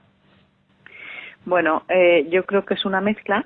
Es cierto que al principio pues se desconocían muchas cosas sobre el virus, sobre su comportamiento, sobre su transmisión. Eh, es cierto que la propia OMS eh, también fue tarde. Sí, yo creo que la OMS eh, muchos pues hemos seguido sus directrices, pero ellos también fueron tarde, fueron eh, dando avisos tarde, fueron pues eh, dando comunicados y tomando decisiones tarde, eh, tarde para lo deprisa que iba el virus, ¿no? Entonces, bueno, yo creo que eso también ha influido y, y qué duda cabe que los países pues también han ido tomando decisiones tarde. Una vez que se ha conocido más o menos cómo funciona el, el virus, cómo se transmite el virus y una vez que hemos ido viendo cómo se transmitía en otros sitios, quizá deberíamos haber sido más previsores, pero la realidad es, es la que es, eh, reaccionamos cuando reaccionamos, pero sí que se puede, eh, una vez se conoce y se tiene al virus en casa, ahí la gestión ya eh, no tiene excusa, ¿no? El que haya sido mejor o peor. Yo creo que la gestión ha sido muy mala, ha sido muy mala. En España estamos funcionando, en España en general, estamos funcionando a bandazos, o sea, eh, pues nos están llegando todos los materiales tarde. Yo no voy a entrar quién pudo comprar antes, quién pudo comprar después. Yo creo que aquí eh, pues todo el mundo ha podido hacer las cosas antes de lo que le han hecho, todos los gobiernos, los autonómicos, los, los nacionales. Yo creo que efectivamente haya habido una falta de previsión por parte de todos, pero que estamos funcionando muy a, golpe de, de, pues eso, ¿no? De, según van llegando los aviones de China. Y desgraciadamente pues eso es, hace que, que la situación epidemiológica sea muy difícil de controlar porque, por ejemplo, en la Comunidad de Madrid estamos empezando a hacer test masivos ahora, ¿no? Cuando eso hubiera sido, pues eh, tendría que haberse hecho mucho antes de, de casi que hubiera empezado la epidemia, ¿no? Y, y, y, bueno, estamos todavía, por supuesto, muy lejos de que todas las residencias de ancianos tengan protección, de que todos los trabajadores tengan protección. Es decir, en España vamos muy mal, vamos muy mal. O sea, tenemos una cifra de muertos por millón, eh, me parece que es el segundo país, el segundo de, los más altos, y, y, desgraciadamente, pues eh, tenemos unos resultados muy malos. Yo creo que como consecuencia, pues de un mal control de la de la epidemia una vez se ha establecido, ¿no? Y como consecuencia de muchísimas muertes que se han producido y se están produciendo fuera de los hospitales y fuera de las UCIs, ¿no? Y, en esto, pues lamentablemente tenemos que hacer referencia a las muertes en domicilios y residencias de ancianos que no se están comunicando como se debiera. En cuanto eh, al número de muertes, es fácil pensar que estamos contabilizando la mitad, eso es fácil. Eh, este experto de la OMS que nos ha dicho España no tiene la tasa más elevada de mortalidad por casualidad, es, es un dato. Sin embargo, ahora se están haciendo muchos más test. Ya hablábamos la semana pasada, en el programa de la semana pasada, eh, de que una cosa son los casos contabilizados y otra cosa son los reales. Eh, hablamos de dos estudios matemáticos que planteaban millones de contagiados en España hace 15 días, a principio de mes. Hay que tener en cuenta que la semana pasada era la semana anterior cuando salían estos resultados, salía hace dos, dos, semanas. Eh, estudios matemáticos planteaban que había entre 3 y 7 millones de contagiados a principio de mes, hace ahora ya 17 días, eh, en España. Por lo tanto, es muy evidente que aunque el número de contagiados no se dispare, sí se va a, disparar eh, las cifras entre comillas oficiales, porque con los test se van a contabilizar muchísima gente que estaba contagiada antes, pero que no contabilizábamos. Es decir, es de esperar que la gráfica siga subiendo, independientemente de que suba o no el número de contagiados, porque se van a contabilizar muchos más con estos test que no llegan a ser masivos, cada semana se habla de test masivos, pero no llega. Eh, un contagiado puede que tarde un mes fácil en contabilizar. Eh, ¿Qué expectativas nos da esto? Porque claro, si contabilizamos un mes después, es fácil que nos plantemos en verano y sigamos contabilizando casos, casos actuales y antiguos y que, eh, como los medios de comunicación siguen diciendo los contagiados de hoy, parece que son los de hoy, no, los contagiados de hoy son contagiados a lo mejor de hace un mes, pero los contabilizamos hoy. Eso se sigue tratando mal en prácticamente todos los medios de comunicación. Todos los medios de comunicación siguen diciendo los contagiados de hoy, no, no son de hoy, son los que se contabilizan hoy. ¿Qué pasará? Nos acercamos al verano. Es que como sigamos así, seguiremos contabilizando mal y no nos iremos de vacaciones porque contabilizamos mal, lo haremos todo mal porque seguimos haciéndolo todo mal. Mire, eh, lamentablemente yo hace tiempo que las cifras que se dan en las ruedas de prensa, pues eh, vamos a ver si se me entiende bien, les hago poco caso.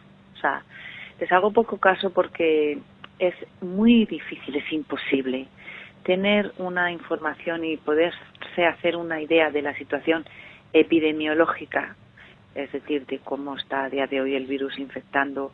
Eh, cuando no se tienen claros los criterios eh, diagnósticos, es decir, cuando no se tienen claros los criterios para eh, eh, identificar a una persona como infectada o no infectada, sospecha de infección, no sospecha de infección, tienen que tener las pruebas, las, los protocolos van cambiando, eh, no estamos eh, definiendo como caso de infección por coronavirus a todos, porque no estamos haciendo pruebas a todos.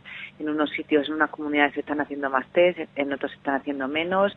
Eh, la mortalidad, pues no se está, solo se está identificando como muerte por coronavirus aquellos que tienen las pruebas, pero si es que estamos haciendo una ínfima cantidad de pruebas en, en, en comparación con lo que se tendría que estar haciendo. Entonces, eh, para mí las cifras de infectados que se dan a diario y las cifras de mortalidad, desgraciadamente, eh, son tan, reflejan tan poco la realidad que estamos viviendo en España a día de hoy, que es que llega un momento en que, mm, pues prácticamente es, yo no les hago mucho caso porque si desde el día uno de la epidemia hubiéramos utilizado los mismos protocolos de diagnóstico, los mismos protocolos de identificación, todos los criterios unificados en todas las comunidades. Desde el día uno, pues por supuesto que esa, esa evolución eh, eh, a lo largo del tiempo tiene un valor, pero si en un, durante una semana estamos definiendo caso de una manera, a la siguiente semana cambiamos esa definición de caso, a la siguiente hacemos pruebas a todos, pero eh, a, la siguiente luego ya solo a los que tienen tos o, tienen más síntomas ya los que no, no, es imposible, es imposible tener un, una, una idea epidemiológica real de lo que está ocurriendo. Desgraciadamente esto es así. Y en España eso lo estamos haciendo muy mal. Lo estamos haciendo muy mal. Esa, esa, esa curva de la que, en la que, de la que se nos habla en todos los medios de comunicación todos los días, pues esa curva se plantea. Por supuesto no refleja la situación efectivamente del día, porque para llegar a ese, a esa, para llegar a esa identificación de casos, primero se han tenido que hacerla, detectar el caso, luego hacerle la prueba, luego tener los resultados, luego pasarlos a salud pública y luego publicarlos. Y siendo, siendo algo tan evidente, evidente, como que no contabiliza los casos del día, a mí me sorprende que prácticamente todos los medios de comunicación digan los contagiados ayer o los contagiados hoy cuando es evidente. Bueno, es, es evidente que no, eso no es real, no es el dato real. Yo, lo que, lo que quieren decir los datos que tenemos, que se tienen pero, a día de hoy, pero, que efectivamente no reflejan los datos de hoy, sino los datos por lo menos de. Claro, no cuesta, no cuesta nada decirlo bien y, y, y, no, no creamos ese caldo de confusión eh, en la población. Sí, pero como digo, o sea, esos datos.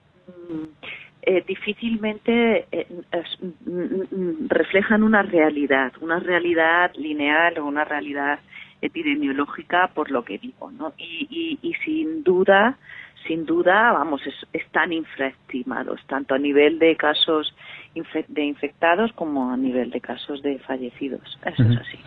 En el poco tiempo que nos deja la radio, porque la radio es así, el tiempo pasa volando, un tema gravísimo.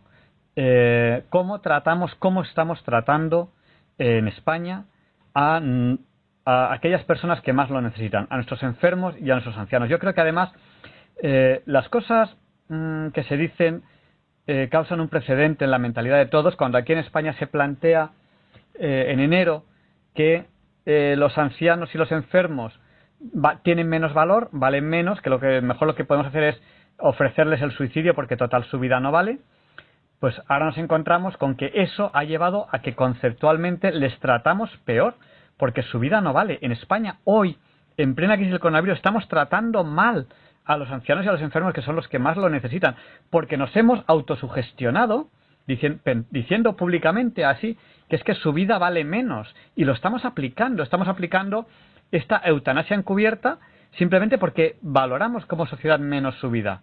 Esto desde mi punto de vista es gravísimo.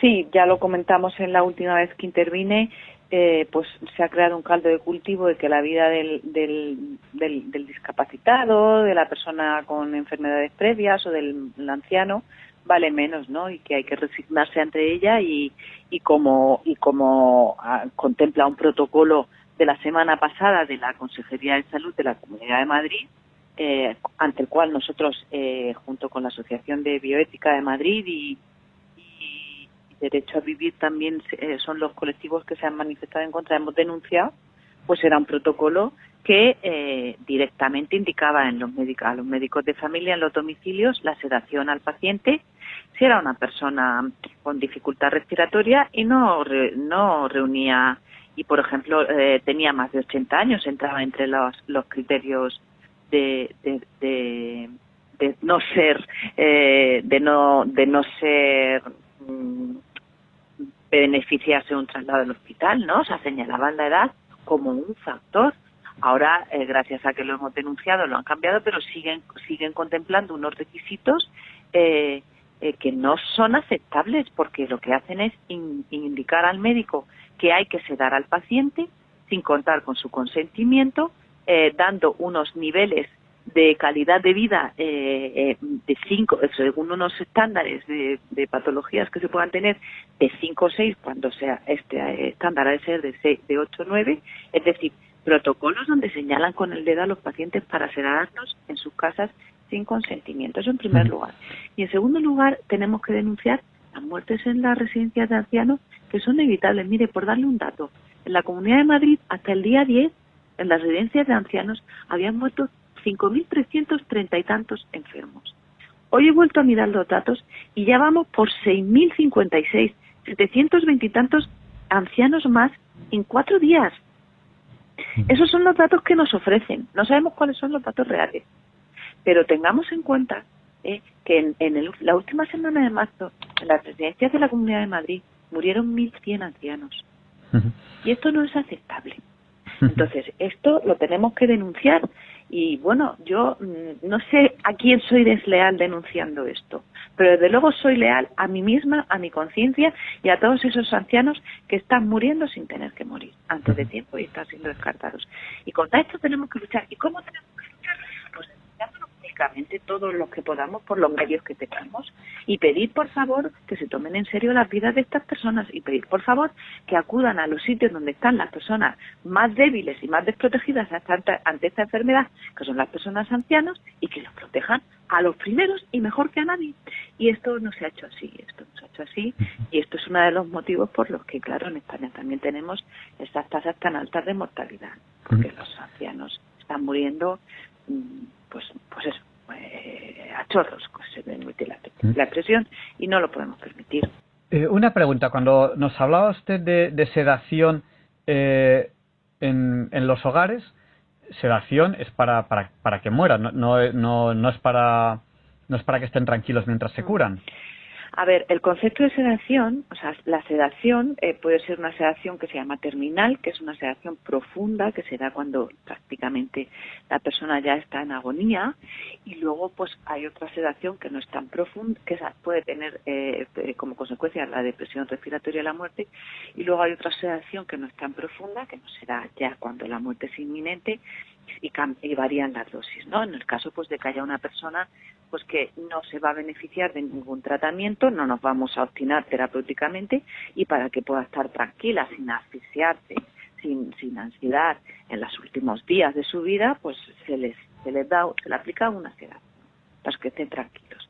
El problema de este protocolo que yo denuncio es que eh, eh, se recurre, indica recurrir a esa, a esa sedación como primera y última medida ante un paciente que tiene una insuficiencia respiratoria si ese paciente tiene una serie de características, entre ellas la edad, que esa, gracias a Dios la han quitado por, porque lo hemos denunciado. Es decir, que si ese paciente reúne una serie de características, en vez de probar primero, pues a lo mejor con un antiinflamatorio, con un broncodilatador, con un poquito de oxígeno a ver si mejora, en vez de recurrir primero a otras medidas terapéuticas que pueden, que pueden beneficiarle, pues como tiene estas enfermedades o es de avanzada edad o tal, tal, tal, tal, pues no, directamente ya le aplicamos una sedación para, para que se vaya muriendo poquito a poco sin otro tratamiento, pero que se muera tranquilo. Eso Nosotros eso lo denunciamos.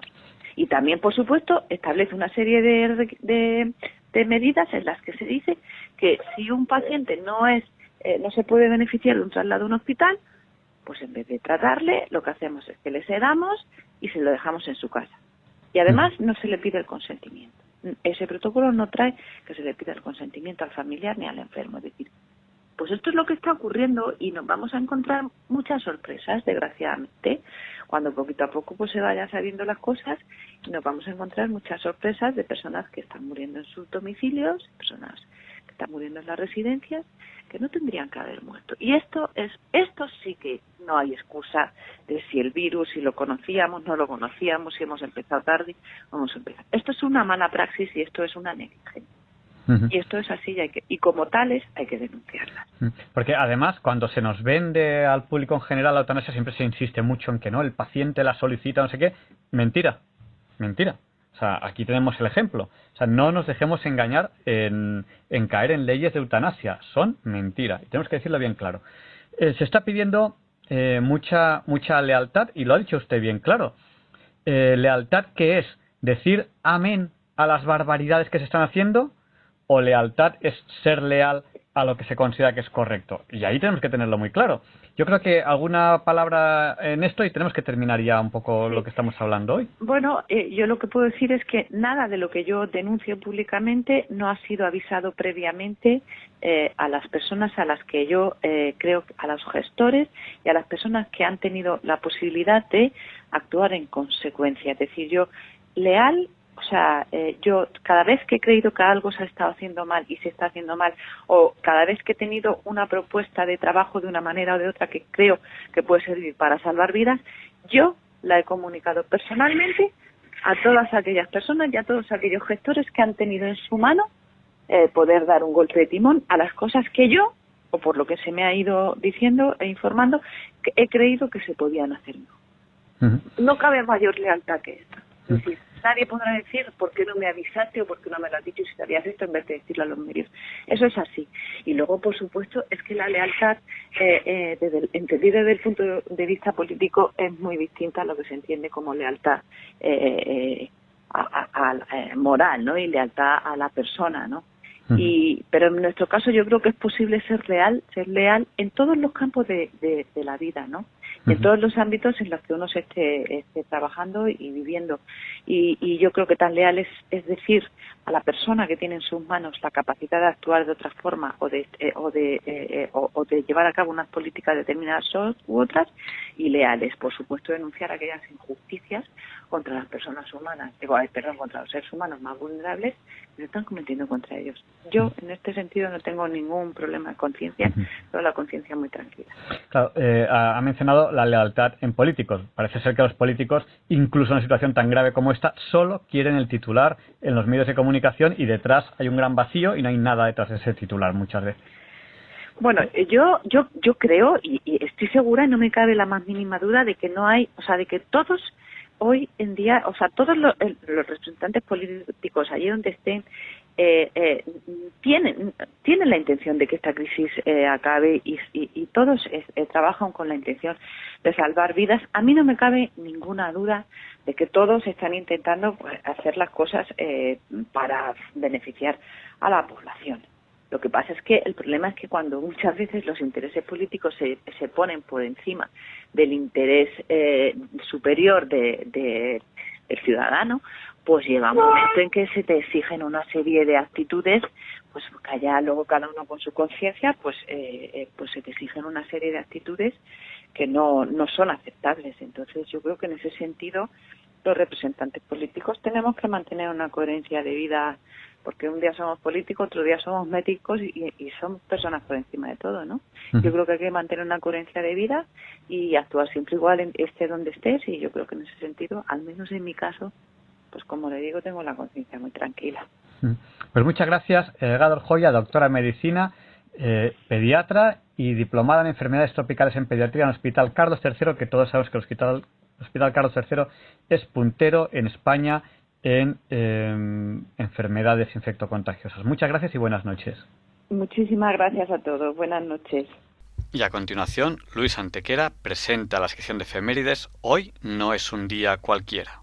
It's a lovely day today, and whatever you've got to do, I'd be so happy to be doing it with you. But if you've got something that must be done, and it can only be done by one, there is nothing more to say.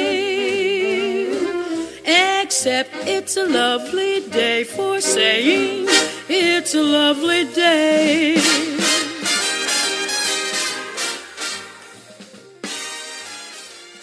No, Javier Ángel, no directos compañeros de Diálogos con la Ciencia, no, queridísimos oyentes de Radio María. Claro que no es un día cualquiera, ningún día es un día cualquiera. Y este 24 de abril que nos disponemos a comenzar ahorita mismo, tampoco, porque en fecha tal, pero del año 1479 a.C., sube al trono de Egipto el faraón Tutmosis III de la dinastía 18 durante cuyo largo reinado de 34 años, Egipto alcanza su mayor extensión territorial, desde Siria y Chipre por el oeste hasta Nubia por el sur. Y en 1184 a.C., también, según la leyenda, los griegos entran en la ciudad de Troya utilizando la famosa treta del caballo así llamado, un gran caballo de madera que dejan a las puertas de la ciudad y que los curiosones troyanos introducirán en ella sin percatarse de que iba lleno de soldados griegos que luego tomarían la ciudad. Y en 387 después de Cristo y en Milán es bautizado Agustín de Hipona, uno de los grandes santos y doctores de la Iglesia, autor de obras fundamentales de la literatura cristiana como Confesiones o Las dos ciudades.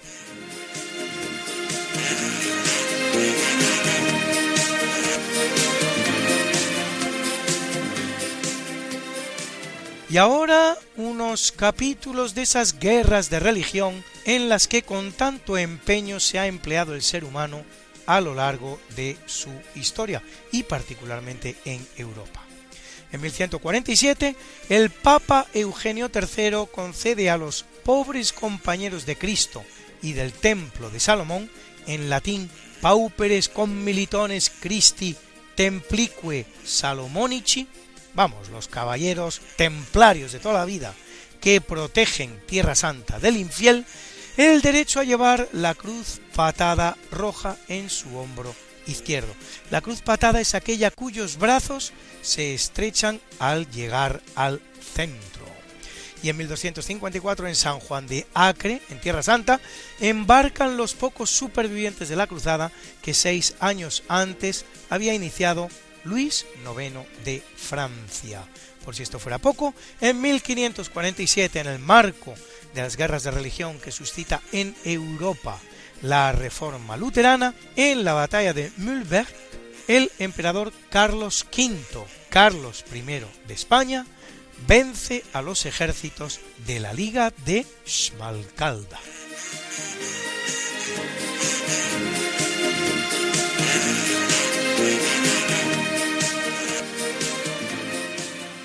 En 1817, en Karlsruhe, en Alemania, Karl Dreis da a conocer la Laufmaschine, o máquina de correr, también llamada velocípedo o dresina o draisiana en honor a su inventor. Primer prototipo de bicicleta, aunque aún sin pedales. La primera bicicleta con pedales se debe al escocés Kirkpatrick Macmillan en el año 1839, una copia de cuyo prototipo se exhibe en el Museo de Ciencias de Londres. El modelo nunca patentado será copiado siete años más tarde por Gavin Dalzell, considerado durante mucho tiempo el inventor de la bicicleta.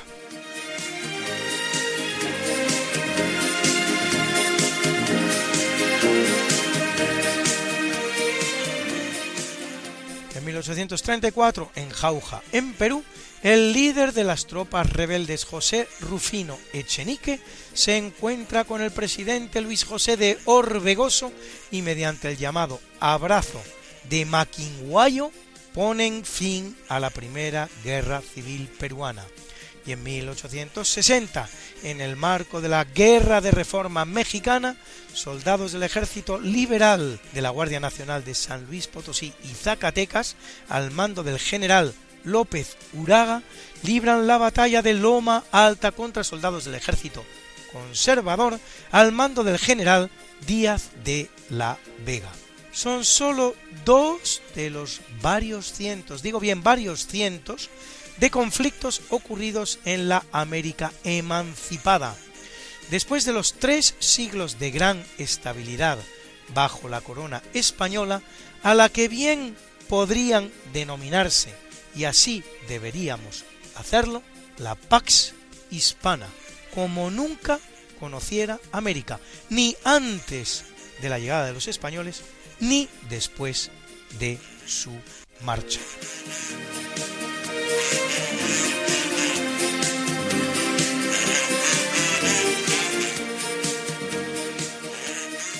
Y en 1854 tiene lugar una de las bodas más románticas de la historia, la que celebran el emperador austríaco de 23 años. Guapísimo el Francisco José I y la no menos guapa, bellísima princesa bávara Elizabeth de Wittelsbach, más conocida como Sisi. A pesar de tan prometedores comienzos, a pesar de tan prometedores como cinematográficos comienzos, el matrimonio será muy desgraciado. En su larguísimo reinado de 67 años, Francisco José perderá, todos ellos asesinados, a su propia esposa Sisi, a su hermano Maximiliano, a su hijo y sucesor Rodolfo y a su sobrino y también sucesor Francisco Fernando. Y en 1913, en Nueva York, se abre al público el rascacielos Woolworth Building, de 241 metros de alto, el más alto del mundo hasta 1930. En 1915 da comienzo en Turquía el genocidio armenio, primera masacre del siglo XX, en la que mueren hasta 2 millones posiblemente de cristianos armenios.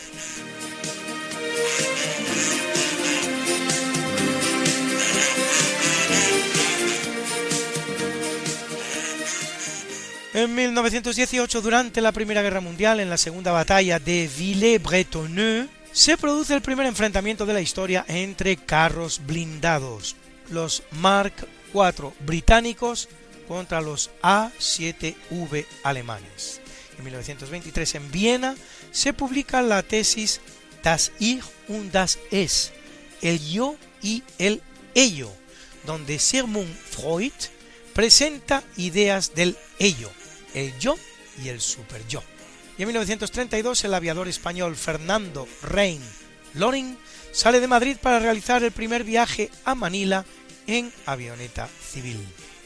En 1982 la canción Ein bisschen Frieden de Nicole gana para Alemania la 28 edición de Eurovisión, en la época dorada y algo lejana ya de Eurovisión en la que se presentaban canciones bonitas y ganaba el concurso la más bonita de todas.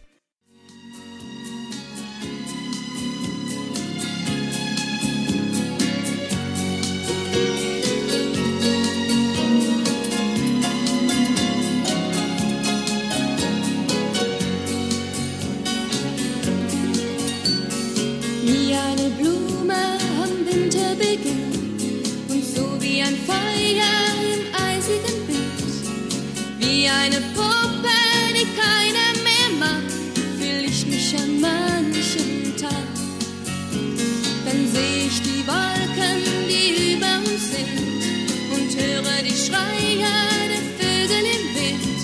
Ich singe aus Angst vor dem Dunkel mein Lied und hoffe, dass nichts geschieht. Ein bisschen Frieden, ein bisschen Sonne für diese Erde, auf der wir wohnen. Ein bisschen Frieden, ein bisschen Freude, ein bisschen Wärme, das wünsche ich mir. Ein bisschen Frieden, ein bisschen Träume und dass die Menschen nicht so oft weinen. Ein bisschen Frieden, ein bisschen Liebe, dass sich die Hoffnung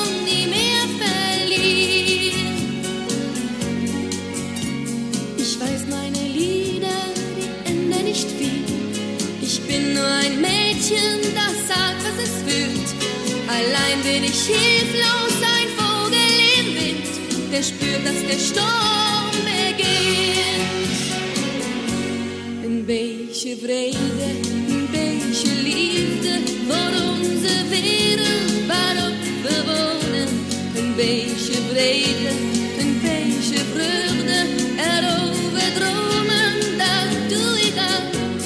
1990 en el transbordador espacial Discovery salta al espacio el telescopio espacial Hubble, proyecto conjunto de la NASA y de la Agencia Espacial Europea, que proporcionará datos e imágenes que revolucionan la astronomía. En 2005 el alemán Josef Ratzinger, más conocido como Benedicto XVI, es elegido vicentésimo sexagésimo quinto papa de la Iglesia Católica, que lo es ocho años hasta que el 28 de febrero, en un caso con escasos precedentes en la historia de la Iglesia, abdica voluntariamente para retirarse.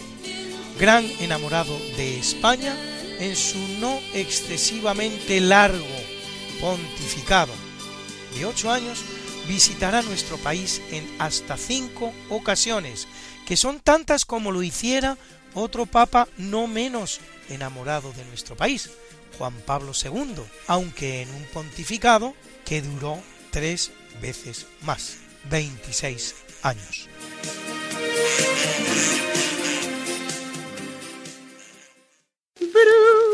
Bruna, nació María y está en la cuna, nació de día, tendrá fortuna. Por dar a la madre su vestido largo y entrar a la fiesta con un traje blanco. Y será la reina cuando María cumpla 15 años te llamaremos Negra María, Negra María que abriste los ojos en carnaval. En el capítulo del natalicio nace en 1581 Vicente de Paul, sacerdote francés canonizado por Clemente XII, fundador de la congregación de la misión llamada también Orden de los Vicentianos o Lazaristas, que predica entre el campesinado. Y en 1787 Mateo Orfila, científico español reconocido como padre de la toxicología científica, autor del Traité de Poison, tratado sobre los venenos, escribía en francés, y de sus Éléments de chimie médicale, elementos de química médica, fundador del espectacular Museo de Anatomía Patológica de París, más conocido como Musée Dupuytren. Y en 1845 el suizo Karl Spitteler, Nobel de Literatura 1919, autor del poema Prometeo Paciente o de la novela Imago.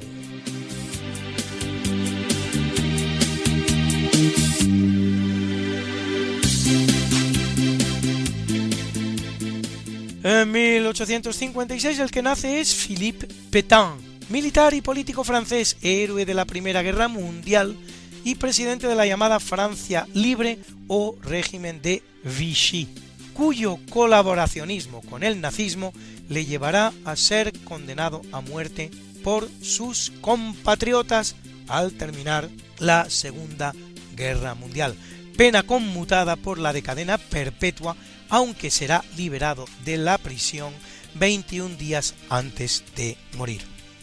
En 1880, en Suecia, Gideon Sundback, inventor de la cremallera que mejorará la de Whitcomb Judson, con cuya hija, por cierto, se casa. El uso de la cremallera se hará corriente durante la Primera Guerra Mundial y en 1903 José Antonio Primo de Rivera, político español, fundador de la Falange, fusilado durante la Guerra Civil por el bando republicano, hijo del presidente del directorio que gobierna España entre 1923 y 1930, el general Miguel Primo de Rivera.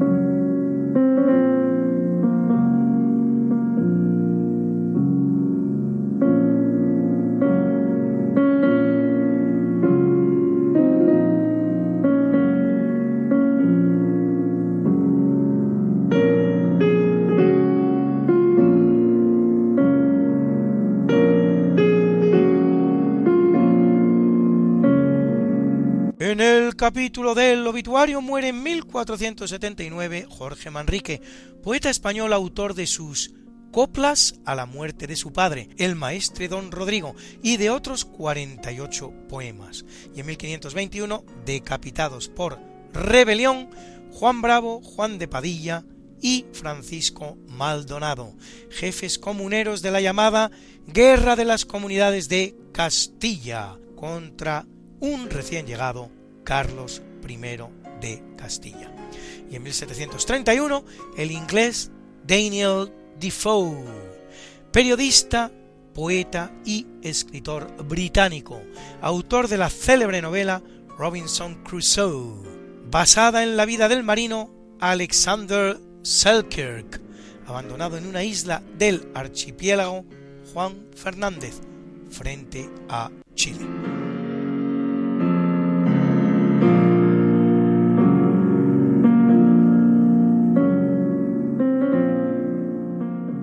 Y son muchos los científicos que mueren en tal fecha como la de hoy, así en 1952, Henrik Anthony Kramers. Físico neerlandés, autor de destacados trabajos sobre la aplicación de la teoría cuántica a las propiedades de la materia. En 1960, el alemán Max von Laue. Nobel de Física 1914 por sus trabajos en cristalografía de rayos X, técnica para el análisis de materiales basada en el fenómeno de difracción de los rayos X por sólidos en estado cristalino. En 1964, el también alemán Gerhard Domack, Nobel de Medicina 1939 por el descubrimiento de la sulfonamida prontosil primera droga efectiva contra las infecciones bacterianas, obligado por el régimen nazi a rechazar el premio, el cual recogerá finalmente en 1947. Introductor del uso de la tiosemicarbazona en el tratamiento de la tuberculosis y estudioso de la quimioterapia contra el cáncer.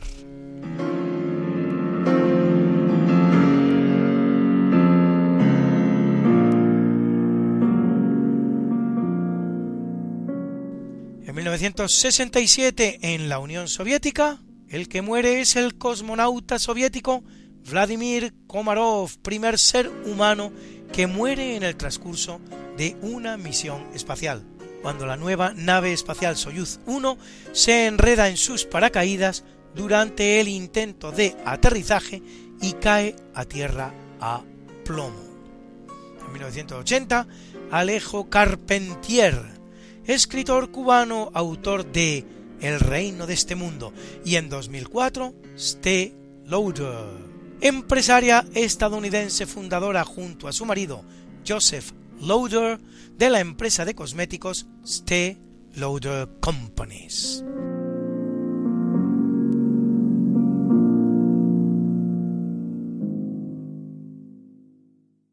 Qué linda está la mañana en que vengo a saludarte. Venimos todos con gusto y placer a felicitarte. El día en que tú naciste, nacieron todas las flores. En la pila del bautismo ruiseñores. Ya viene amaneciendo, ya la luz del día nos dio. Levántate de mañana, mira que ya amaneció. Y felicitamos hoy al estadounidense Roger D. Kornberg, Nobel de Química 2006 por el descubrimiento de la estructura tridimensional del complejo enzimático ARN polimerasa 2 de la levadura, enzima clave en el proceso de transcripción genética en las células eucarióticas, mediante el cual se copia la información del ADN al ARN, que cumple 73. Y a dos grandes de Hollywood, a Shirley MacLaine, una de las primeras niñas prodigios del cine, ganadora del Oscar a la mejor actriz por La Fuerza del Cariño, que cumple 86 y a una de las mujeres más extrañamente exóticas de la historia del cine, Barbara Streisand, una maravillosa, fea, guapa, como decían de Catherine Hepburn, gran actriz, cantante y compositora, protagonista de la hilarante película que me pasa, Doctor Oscar a la mejor película por Funny Girl y a la mejor canción por Star is Born, una estrella ha nacido, que cumple 78 y quiere celebrarlo con nosotros. Enamorada, Woman in Love. Life is a moment in space when the dream is gone. It's a lonelier place. I kiss the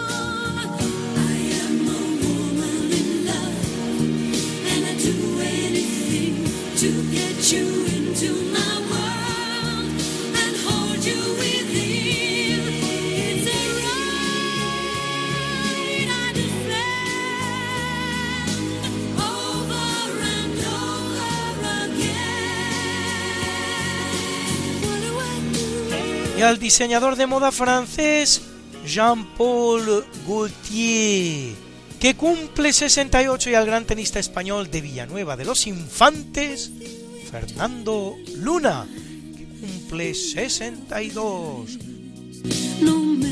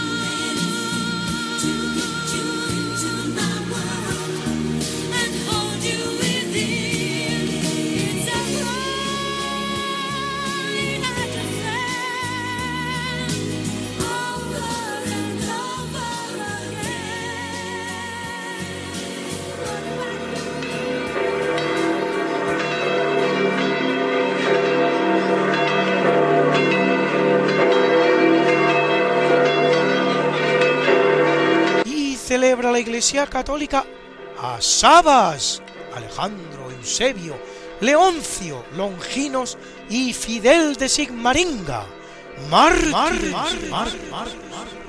Amelito, Gregorio y Honorio, obispo,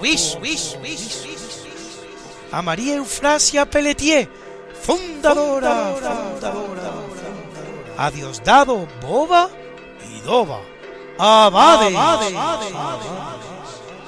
y a Egberto presbítero. Hoy es el Día Mundial contra la Meningitis, el Día Internacional del Multilateralismo y la Diplomacia para la Paz y el Día Internacional del Genocidio Armenio. Un genocidio sistemático y organizado ocurrido entre los años 1915 y 1923 en el ámbito del imperio turco por el grupo denominado de los jóvenes turcos contra los cristianos armenios. Por cierto, Armenia, la primera nación cristiana de la historia, 15 años antes de que se despenalizara el cristianismo en el imperio romano. Un genocidio que pudo afectar hasta a dos millones de personas, 2 millones de armenios masacrados, exterminados por su sola condición de cristianos. Y como yo sé que a muchos de ustedes les gustan estas efemérides, pues pueden ustedes consultarlas, como siempre, en el medio Religión en Libertad, en la columna En Cuerpo y Alma, donde las colgamos para ustedes cada semana, semana, something that must be done, and it can only be done by one. There is nothing more to say, except it's a lovely day for saying it's a lovely day.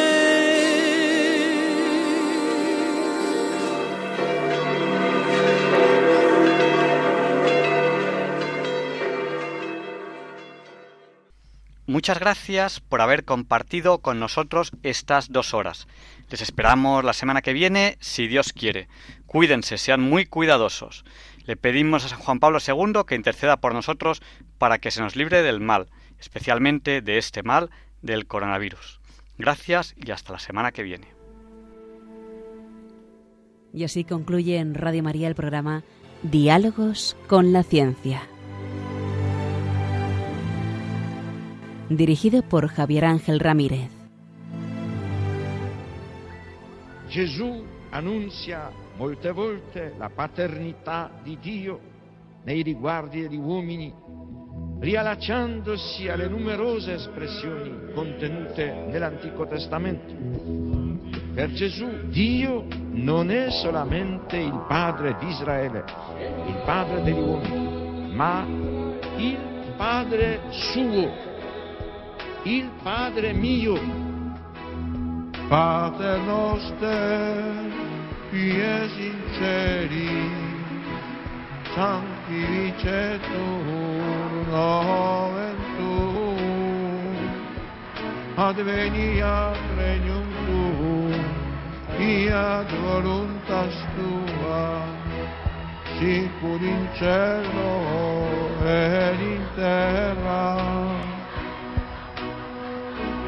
Pane nostrum quotidianum da nobis odie, et dimitte nobis levita nostra, sicur et nostri vittimus, debitoribus nostri, et ne nos induca in tentatione, sed libera nos a malo.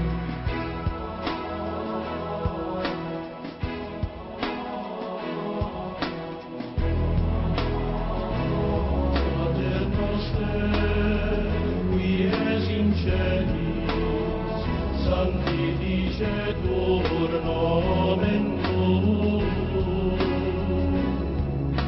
Ad venia regnum tuum, fiat voluntas tua, sicut in cielo et in terra.